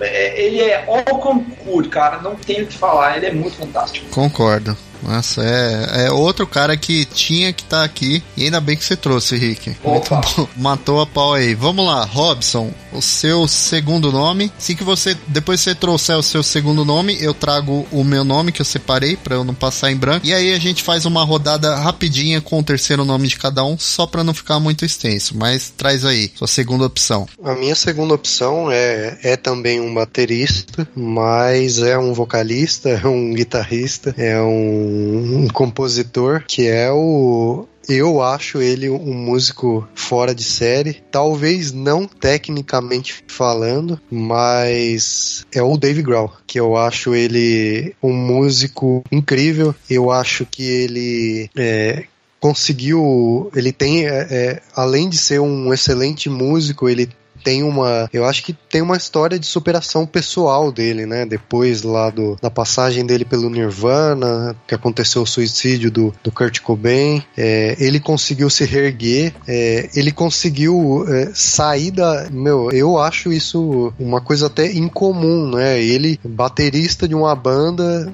uma banda se desmonta, e aí o que, que, que, que, você vai fazer da vida? Ele conseguiu formar uma outra banda, é, foi pros vocais, se aprimorou na guitarra, compõe também. É, eu acho ele um excelente frontman. Ele comanda o, o palco assim como ninguém. Eu tive sim, a oportunidade sim. de ver com a minha esposa o show do Foo Fighters é, e ele tem um, ele tem assim um que algumas pessoas têm, ele é muito carismático, né? Então ele consegue, assim, tem um, um, show do Foo Fighters em Wembley, meu, o cara, assim, ele consegue cativar um estádio, sabe? É uma coisa, assim, é poucos músicos e poucos artistas conseguem fazer isso. Né? A gente tem aí Fred Mercury, Sting e eu também coloco o Dave Grohl nesse patamar de músicos extraordinários. É, eu acho que ele, tecnicamente falando, talvez não seja, nossa, um, um, um grande guitarrista, assim, um grande vocalista. É, eu achava ele um excelente baterista, também tecnicamente falando da bateria, ah, não é o melhor baterista, talvez não não tá entre os melhores bateristas da história do rock, mas é, eu acho que pelo conjunto da obra e pela carreira dele, é, a, a, carreira consistente que ele conseguiu construir junto com o Nirvana, com o Foo Fighters, tocando com outros músicos também, com outras bandas, é, e, e, pesquisando um pouco da história dele, é, é muito interessante, porque ele também não, nunca foi um cara assim de estudar muito formalmente é, música, ele até traçando um paralelo aqui, eu vi uma entrevista esses dias do Serginho Erval, que é o baterista do Roupa Nova, e ele também disse que ele tentou estudar em conservatório, não conseguiu, e ele falou: Meu, eu aprendi assim na vida de músico, e o, o Dave Grohl ele tem um pouco disso, né? Ele é um cara muito dedicado, muito curioso, e eu considero ele um também um músico extraordinário. Eu sou é,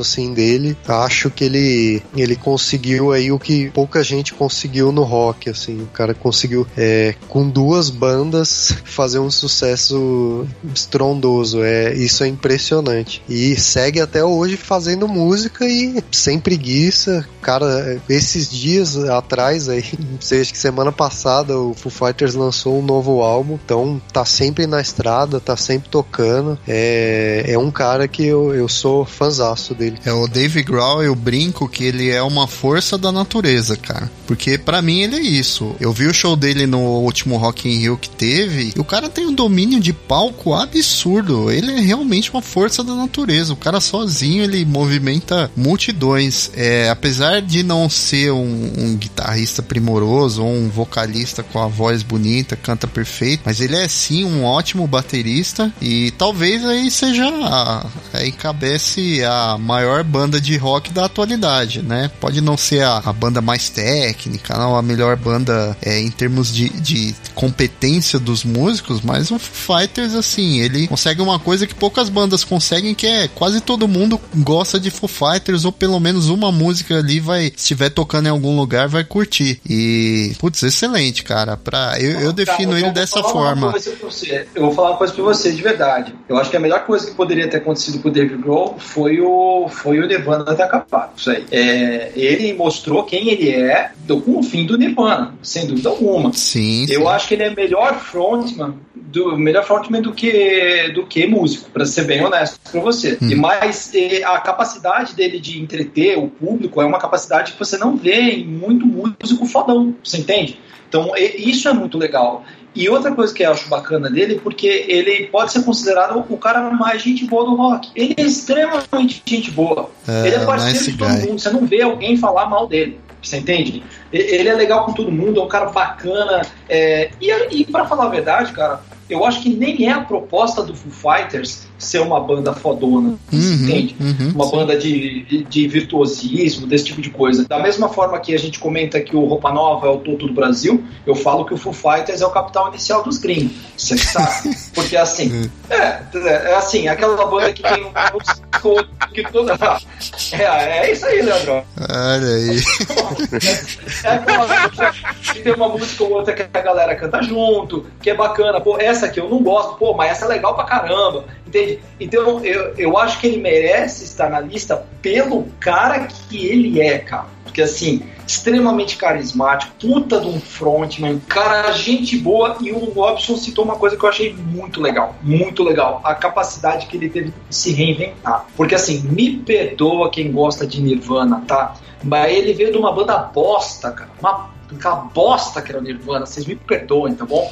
Ah, não, É, não, e, não. e montou, e montou uma banda, cara, radiofônica pra caramba. Porque assim, quando eu falo que é o capital inicial dos gringos, é, essa, é esse lance. Você entende? É aquela banda que toca em rádio e todo mundo fala, pô, quero ouvir de novo. Você tá entendendo? Mas Então, assim, que Isso aí que você falou, acho que faz todo sentido, cara. Assim, você falou, ó, acho que a proposta dos caras não é essa, né? É. Eu vejo o Dave Grohl como um cara, um dos que ficou ainda raiz. Você vê que ele toca uma, toca uma guitarra tocando, tomando breja, vira e mexe, ele É tem uns que derruba cerveja em cima de amplificador, faz umas merda, e é legal, ele traz isso ainda.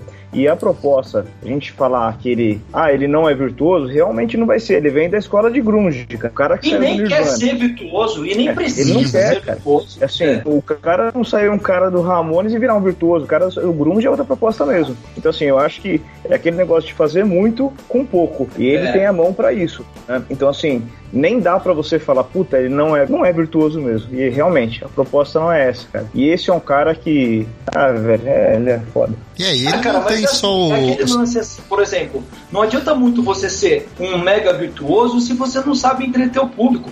O Leandro toca na noite, ele sabe disso muito bem, cara. Pô, bicho, quantas e quantas vezes você vê uma banda que toca pra caramba, mas não tem carisma. E esse cara, ele tem um carisma que é um troço gigantesco. Ele tem um carisma que é gigantesco. O, o Robson falou a capacidade dele de segurar um público, de segurar um estádio, cara. Ah, que que é isso, cara? É, ele, ele, pra mim, nesse sentido, ele é muito gênio, sim, com certeza. É, e ele, e ele não tem Eu só o Foo concordo.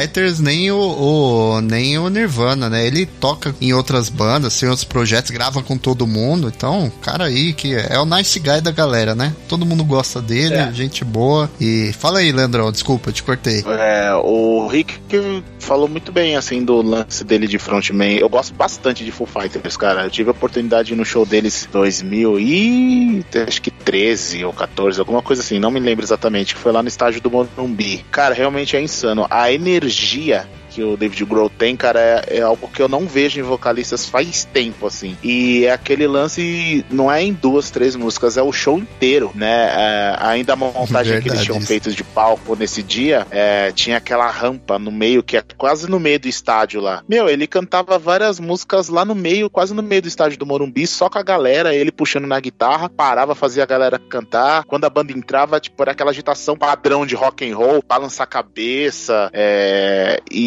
tacar a guitarra pra cima, mas, mas, assim, é uma energia incrível do cara. Eu, eu gosto muito dele também, não pelo. É o que eu falo, o lance do virtuosismo pra mim é o que menos importa. Pra mim o que importa é a mensagem que o cara quer passar e a energia que o cara tem ali com o público, né? E, nisso ele é impecável, cara. Realmente ele é, ele é um dos tops da, da lista aí pra mim. É isso aí.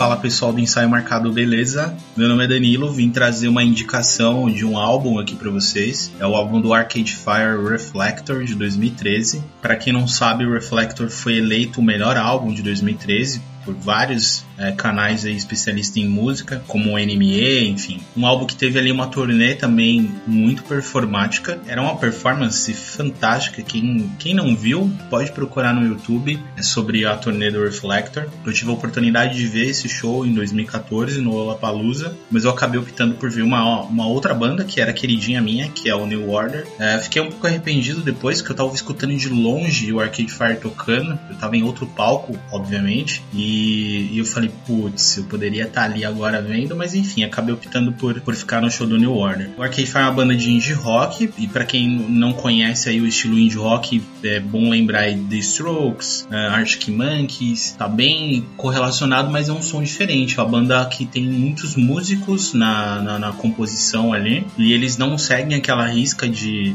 guitarra, baixo, aqueles riffs repetidos, muito a cara do Strokes do Arctic Monkeys. A banda que tem ali uma diversidade de instrumentos sendo tocados ao mesmo tempo é bem interessante e acho que é isso que faz a banda ser tão legal quanto é. Se vocês gostarem do som, eu recomendo depois buscar a discografia dos caras. O álbum de 2004, que é o Funeral, é o melhor álbum deles, é uma obra-prima, na verdade, do Arcade Fire. É um álbum que tem um começo, um meio e um fim ali muito interligado. Me lembra muito Dark Side of the Moon do Pink Floyd, estilos de música completamente diferentes, mas que seguem ali uma temática de contar uma história. E, bom, é isso, sem mais delongas. Eu espero que vocês curtam o álbum e sigam aqui ligados no ensaio marcado para mais dicas. Beleza? Um abraço.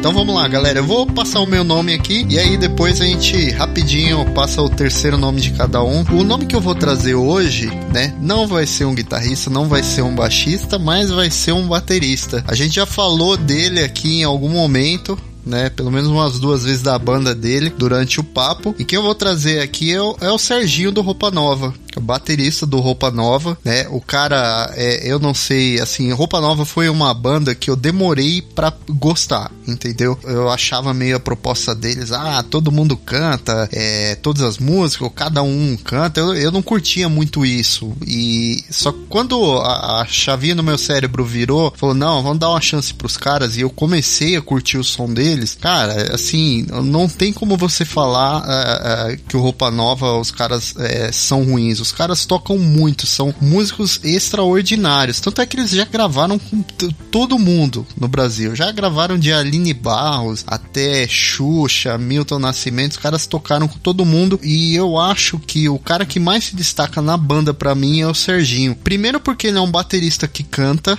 e isso é uma coisa rara de encontrar. Eu tinha comentado lá do Sting de baixista que canta ser difícil, baterista que canta e que toca bem bateria, toca bem não, toca muito bateria e canta pra caramba, é, é, é raro achar. E eu acho que o Serginho ele é um dos principais nomes, assim, desse tipo de, de, de postura, né? Do músico que toca e canta. É, ele e o, e o Paulinho, que faleceu, eram praticamente as vozes principais do Roupa Nova. Então, é, na, nos grandes clássicos do Roupa Nova, ou é o, o Paulinho cantando, ou é o Serginho cantando. E, e, assim, eu já tive a oportunidade de ver um show do Roupa Nova ao vivo e é.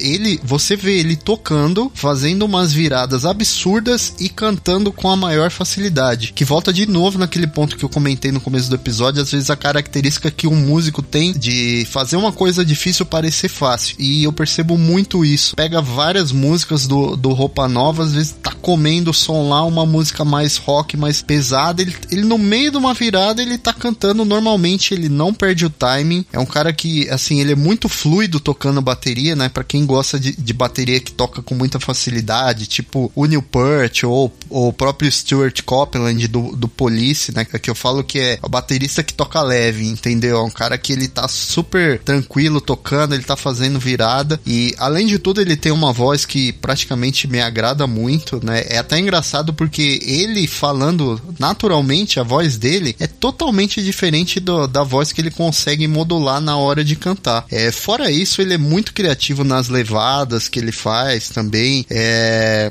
ele é um ótimo compositor, compôs aí vários clássicos do, do Roupa Nova. Ele sabe tocar muitos estilos, né? Ele até tem uma, numa da entrevista dele, que acho que o Robson até viu também, e eu, eu que mandei essa entrevista pro Robson, ele fala que teve o um show, acho que do Steve Hackett aqui em, em, São Paulo, em 91, 92. Steve Hackett, se eu não me engano, era o guitarrista do Yes, ou do, do Genesis, aí o, o Rick ou o Arthur pode me corrigir se eu estiver falando alguma besteira. E o cara, quando veio pro Brasil, trouxe o bater baterista, só que o baterista da, da banda do Steve Hackett se machucou. E aí o, ele acabou conhecendo o Steve num, num, num evento lá que foi promovido e, e, comentou que era fã da banda e o cara chamou ele para tocar. Falou, pô, o meu baterista se, se contundiu, você consegue levar o show pra mim, tocar com, comigo? E como ele era fã da banda, ele foi lá e, e conseguiu tocar. Ele sabia praticamente 80% assim das músicas, só precisou passar uma coisinha ou outra, mas foi lá, deu as caras e tocou. Então, é, o Serginho é um, é um, músico que eu acho muito incrível, cara. É primeiro aí pela o desafio de tocar bateria e cantar, tocar muito, ele toca demais. Sim, para quem tiver curiosidade, ouve o acústico do Roupa Nova, ele tá sensacional, tá tocando muito e cantando demais. Ele tá numa classe de músico que eu falo que você não sabe se o cara toca mais do que canta ou canta mais do que toca, tipo o Rich Codson ou Steve Lukather no, no Toto, entendeu? Então fica aí a minha meu músico extraordinário, Serginho, Serginho Erval do Roupa Nova, um cara excelente, um músico incrível, uma referência para quem quer aprender a cantar, uma referência para quem quer só tocar bateria, que ele é um monstro, é um monstro. Roupa Nova é, é uma banda extraordinária, mas eu acho que o, dentro daquele time de músicos incríveis, o Serginho se destaca. Ah, cara, eu só queria colocar uma coisa. Quem é ruim no Roupa Nova, cara? É, não tem, não tem, cara. Não tem, eles são muito incríveis, cara. São fantásticos, todos eles, cara, impressionante. Eu vou fazer um comentário, na verdade, lembro que eu, eu até conversei com o Mioto durante a tarde, assim, que eu tava em dúvida numa banda tal. Uhum. A banda era justamente essa.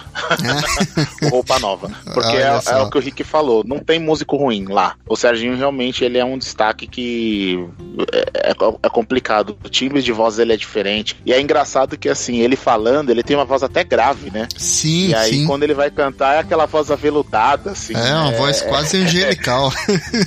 é, engraçado. Mas eu, a minha dúvida, na verdade, assim, eu, eu, gosto muito. É que, na verdade, assim, além dele ter todo esse destaque de ser um batera que canta, e ele é um cara que tá na linha de frente. A maioria das músicas é ele e o Paulinho dividindo, uhum, né? Uhum. É, eu gosto muito dele, acho ele um mega batera. Só que eu acho que do Roupa Nova, cara, o cara mais inteligente, mais sábio ali é o Kleberson, que é o tecladista. Sim, sim. Porque ele é o arranjador da banda. Então todas aquelas vozes, tipo de sapato velho, que os caras dividem uma música em seis vozes, a composição dos arranjos é dele. A música lá, o Roupa Nova toca o tema do Ayrton Senna, né? O tema da vitória. Uhum. A composição é do cara. Entendeu? É a tipo, viagem também, né? Arranjo, a letra, a letra da viagem é do Kleberson também. Sim, então é, é mais um lance. E Roupa Nova não é o básico, né? As músicas podem até soar um pouco meio pra gente que não, não curte muito até como meio brega, mas os caras, meu, são os hitmakers de novela, cara. Não tem uma banda no Brasil que tenha mais músicas em novelas do que o Roupa Nova teve, né? Uhum. E as harmonias das músicas são bem complexas, cara. Essa própria música da viagem aí, aquela música Mar, a Maré, meu Deus, é... acordes difíceis, assim, é... você vê que é algo muito bem pensado, né? Sim, e é legal, sim. mas a banda em si inteira é uma banda fenomenal, né, cara? Não tem um que é ruim ali, né? Toca muito na noite, Roupa Nova, Leandrão? A galera pede muito? Pior que não, meu. Infelizmente não, não, porque eu adoro. Ah, é, eu sou, cara, eu depois que eu aprendi a gostar de roupa nova, é, me segura, eu ouço direto. O Robson também curte bastante o, o Serginho, né, Robson? Acho que você viu também um show deles já ao vivo, se eu não me engano. Sim, eu vi, mas o, o Serginho, ele se machucou nesse... Putz, ele... Cara. É, ele se machucou. Aí os caras pegaram, tipo, um cara. Sabe aquelas duplas assim, tipo, Henrique e Juliano, não sei o quê, Uhum. que Ah. são todos iguais, assim. Com todo respeito ao sertanejo, né? Mas é- é- era um cara que, tipo, ele cantava numa dupla lá de, acho que do Rio de Janeiro, e aí o, o Roupa Nova tava com shows, uns shows marcados, e o Serginho, ele foi fazer um negócio em casa, assim, caiu da escada e se machucou. E aí os caras pegaram esse cara de uma dupla sertaneja, o cara cantava muito bem, e aí o cara substituiu o Serginho né, nesses shows que eles fizeram. Acho que durante uns três ou quatro meses, coisas, assim. E aí colocaram um baterista lá, um, um ótimo baterista, mas o Serginho não veio, assim. É, dá até uma decepcionada, assim, porque é, você só sabe na hora, né? É, na hora lá entrou o pessoal, aí eles falaram, ah, infelizmente o Serginho não veio, ele se machucou, né? Mas, mas eu já vi ele em shows, né? Tocando, e realmente um, o Roupa Nova eu acho que, independentemente se a pessoa gosta ou não deles, eles têm uma, uma carreira de sucesso e acho que a gente deve respeito a eles, né? Eles são uma, uma banda brasileira é, e, e músicos muito competentes. Isso aí, muito bom. Então vamos fechar aqui, pessoal. Terceiro nome de cada um, rapidinho, um minutinho cada um, pra gente já ir pro, pro final do podcast. Arthur, seu terceiro nome aí, um minuto. Quem, quem que você separou como menção honrosa? Coisa rápida, então. É, escolhi o Sebastian Bach. Não é do Skid Row, é o Johann Sebastian Bach. É um hum. pianista, né? Aliás, multi-instrumentista, não vou nem falar pianista, porque tem tantas obras aí de, com tantos instrumentos, e as obras até hoje são consideradas super complexas para execução. É minha maior referência de música clássica, o Bach, é, e eu ouvi ele de trás para frente, né? Eu comecei a ouvir o Malmsteen demais, ouvia muito Malmsteen. Aí depois, quando eu conheci o Bach, eu falei, ah, malandro Malmsteen, né? Tô sabendo de onde é a referência dele. Então, é a minha referência, desde que, que eu comecei a gostar de piano e música clássica. E para finalizar, Bach, em algum momento eu ouvi aí que significa riacho em alemão. E o Beethoven nosso querido Beethoven, é, disse que ao invés de riacho, né, em vez de chamar bar, ele devia chamar ocean, de oceano, pela profundidade e pela imensidão que o Bar era como músico. Então Olha eu fecho aí. hoje com isso daí. Que moral, hein? Bom ter um, um nome forte aí, clássico da, da música clássica. Porque, pesado, hein? Sensacional. É, é, esse daí foi, foi justíssimo ter um nome desse Fechou. naipe aqui. Rick, seu terceiro nome, menção honrosa. Então, eu, eu ia falar de um, de um músico cristão que eu gosto muito, mas eu vou, vou falar de um músico que não é cristão, que eu acho fantástico, que ouço ouço muito e sou muito fã. Para mim é um gênio que é o Phil Collins. Phil Collins, gênio fantástico, baterista genial. Começou como baterista no Gênesis, depois, depois ele assumiu os vocais do Gênesis. Mas é outro cara que também em carreira solo foi onde ele brilhou. Outro construtor de hits, de músicas maravilhosas Aconselho todo mundo a ouvir Easy Lover, que é, é linda, é maravilhosa. É Another Day in Paradise, fantástica. Two Hearts. É um cara que, assim, eu acho que assim, os anos 80, sem a característica do, do Phil Collins, ele, ele teria muita falta. É uma tristeza saber que hoje ele está de cadeira de rodas, passando diversos problemas de saúde, problemas do enfrentando o terceiro divórcio dele, mas deixando a vida pessoal do cara de lado, para mim um dos músicos mais fenomenais que eu que eu que eu poderia ter conhecido. Boa, isso aí, Phil Collins, um monstro na bateria e um, e um hitmaker aí do pop também, nos anos 80. Legal ter o, ter o Phil Collins mencionado aqui. Leandrão, sua menção honrosa, para quem que vai? Peraí que eu tô me recuperando, que o Rick falou do Phil Collins até encheu o olho de lágrima aqui. tá louco, velho. Mano, é, é, o Phil Collins é o meu, é, tá no meu top 2. É um dos caras que eu mais gosto, é animal. Tive o prazer de ir no show e realmente é, realmente o cara tá bem debilitado assim. Foi o último show que eu fui antes de entrar essa doideira toda de pandemia aí, né? Mas é. É o Phil Collins, né, cara? Mesmo não, o cara não tocando batera, só de ver o cara lá é outra energia, né? É diferente. É Bom, vamos lá. É, ele é demais, ele é demais. Bom, eu, eu vou citar dois aqui, Milton, mas eu não vou me aprofundar em nenhum dos dois. Eu serei sucinto, tá bom? Tranquilo, sucinto. é, vamos lá. São as minhas duas. Fica a referência aí. É, é só, só curiosidade curiosidade, é, só curiosidade, Leandrão, pra quem estiver escutando a gente, eu e o Leandrão, a gente divide bancada lá no Torcedores Calma Podcast, que é um podcast sobre futebol. Quem tiver interesse em saber a piada do sucinto, ouve o nosso episódio 5, que aí o pessoal já vai contextualizar. Exatamente. Prestigiem lá a gente também falando de futebol, falando besteira de futebol. Mas vai lá, segue aí. Bom, gente, então, assim, o que eu quero citar são as acho que as minhas duas maiores influências de guitarra assim que eu gosto. Uma tá até no meu nome, que é o Hit Sambora, que é o guitarrista do Bon Jovi. Ele, para mim, ele é um cara, ele não é um cara muito técnico, mas eu acho que é difícil achar um cara que tem o feeling que ele tem. As músicas do Bon Jovi, os riffs são muito marcantes, são bonitos de ouvir. Hum. Eu gosto dos solos que tem bastante presença, assim, e o trabalho dele mesmo, o solo, como Hit Sambora, ele tem três CDs gravados, os três é, são maravilhosos, né? Então, esse é uma das minhas dicas, escutem. Principalmente o Stranger in This Town, que é o CD mais legal dele. E a minha outra sugestão, o meu, meu outro voto aí é pro John Mayer, né? Que é o, é o rei também, tá aí no meio. Eu gosto bastante, escuto Cê é bastante. É fera também. Adoro. É, o John Mayer é, é o cara, né? Se bem que ele mudou muito, ele tá muito country agora, né? De uns tempos pra cá. Começo da carreira dele e as músicas são sensacionais. Neon, meu, é, é impossível, né? Você escuta e é algo que soa bem, mas a hora que você vai ver como a forma de se tocar é um negócio absurdo que requer muito estudo, assim. Então são essas minhas duas indicações aí. É, deixa agora a minha vez de me recuperar do que você falou aí. Que é, John Mayer eu sou mega fã, sou muito fã, muito, muito fã. E o It Sambora, pra mim, é uma das maiores referências da guitarra. Só uma coisa que eu sempre falo é o seguinte: é, ele foi muito técnico na década de 80. Foi muito técnico, ele era um puta de um guitarrista. Uma vez eu coloquei no, no Facebook um link de um show quase acústico do Bon Jovi na época do Keep the Faith. É, então, lembro. Quase acústico porque ele, é, porque ele assume a guitarra. E tem uns momentos de solo do Rich Sambora ali que você fala: Meu, que absurdo de guitarrista era esse cara. Eu, eu quando ele veio em São Paulo em 2016, eu fui assistir, fiquei lá na frente, feito um louco lá. Sou muito fã dele, mas eu classifico ele da mesma forma que eu falo do Zac Wilde. dois puta guitarrista e vocalista fantástico que a bebida tirou 50% deles. É, assim, é, é impressionante, isso. cara. os dois, assim, se não fosse, se não fosse clínica, é que no caso do Zé Cláudio não teve intervenção clínica, né?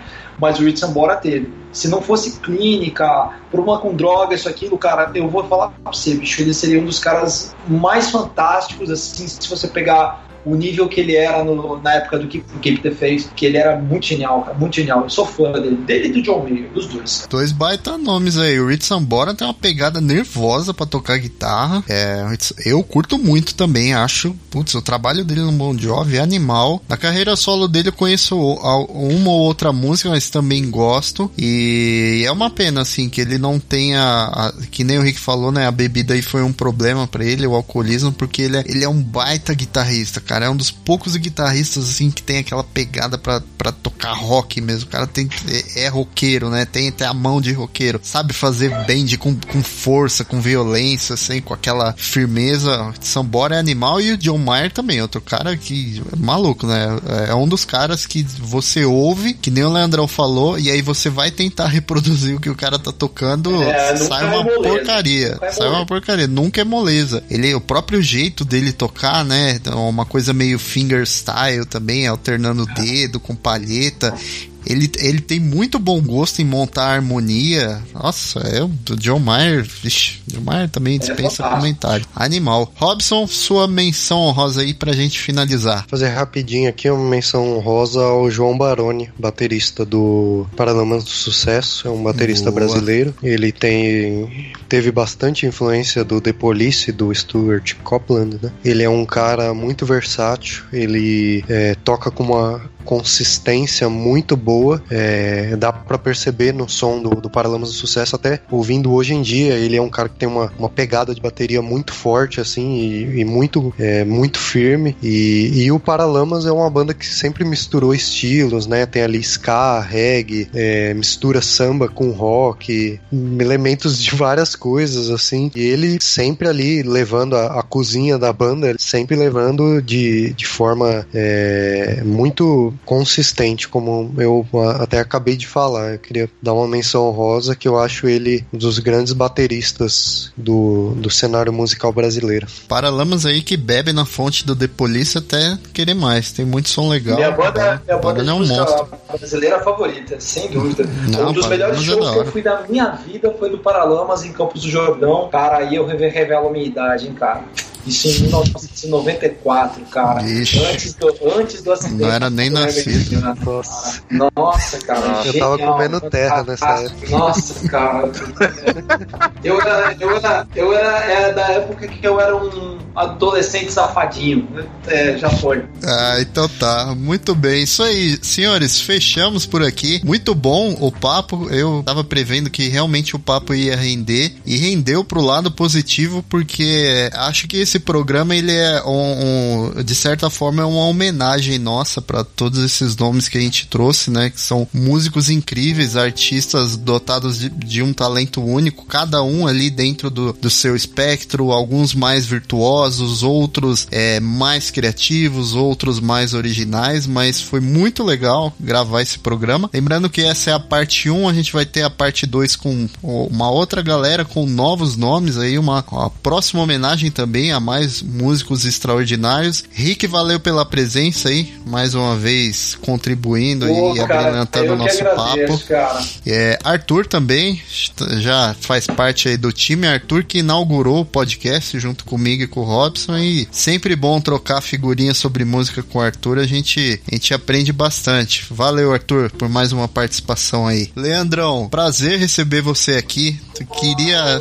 Já faz tempo que eu queria que você participasse. E que bom que a gente encontrou uma, uma pauta legal que deu pra desenvolver bastante. Você trouxe nomes excelentes, assim, aí, aí abrilhantou também o papo junto com as várias indicações que a gente fez. Valeu pela participação, tá mais do que convidado pros próximos. É um prazer receber você aqui. Valeu, Leandrão.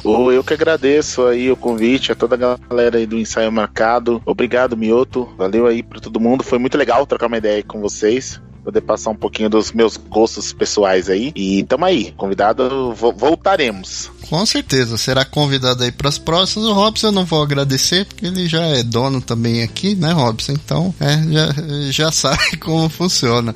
É, a- Obrigado, né, senhor, é isso aí. por Muito bom. participar. Agradecer o nosso ouvinte oculto. Eu não sei se ele tá ainda aqui na gravação, eu não tô vendo, mas nosso ouvinte oculto aí, Leandro Carvalho, nosso brother aí, meu brother do Robson de anos, valeu aí por ouvir, por estar prestigiando. Tá convidado também para participar Valeu, do Leandro. próximo. Ele quis participar desse mais como ouvinte para ver como funcionava. e Eu acho que ele curtiu. Na hora que o Robson trouxe o nome do Newport, ele me mandou mensagem aqui, quase chorando, que ele, putz, Newport, ele é baterista também, então curtiu muito. Pra você que nos ouviu, amigo e amigo ouvinte, fica o nosso muito obrigado. Sigam o Ensaio Marcado lá nas redes sociais, no Twitter e no Instagram, Facebook também, Ensaio Marcado. Curte o, o- o post, compartilha o episódio, comenta, é, manda pros amigos, interage com a gente e isso é muito importante e ajuda na divulgação e na continuação do podcast, né? Eu brinco que aqui ninguém é especialista em música, mas a gente gosta o suficiente para render um bom papo e hoje rendeu um excelente papo e foi muito bom. Então é isso aí, gente. Até o próximo ensaio. Falou, galera. Um abraço aí para vocês. Falou, até mais.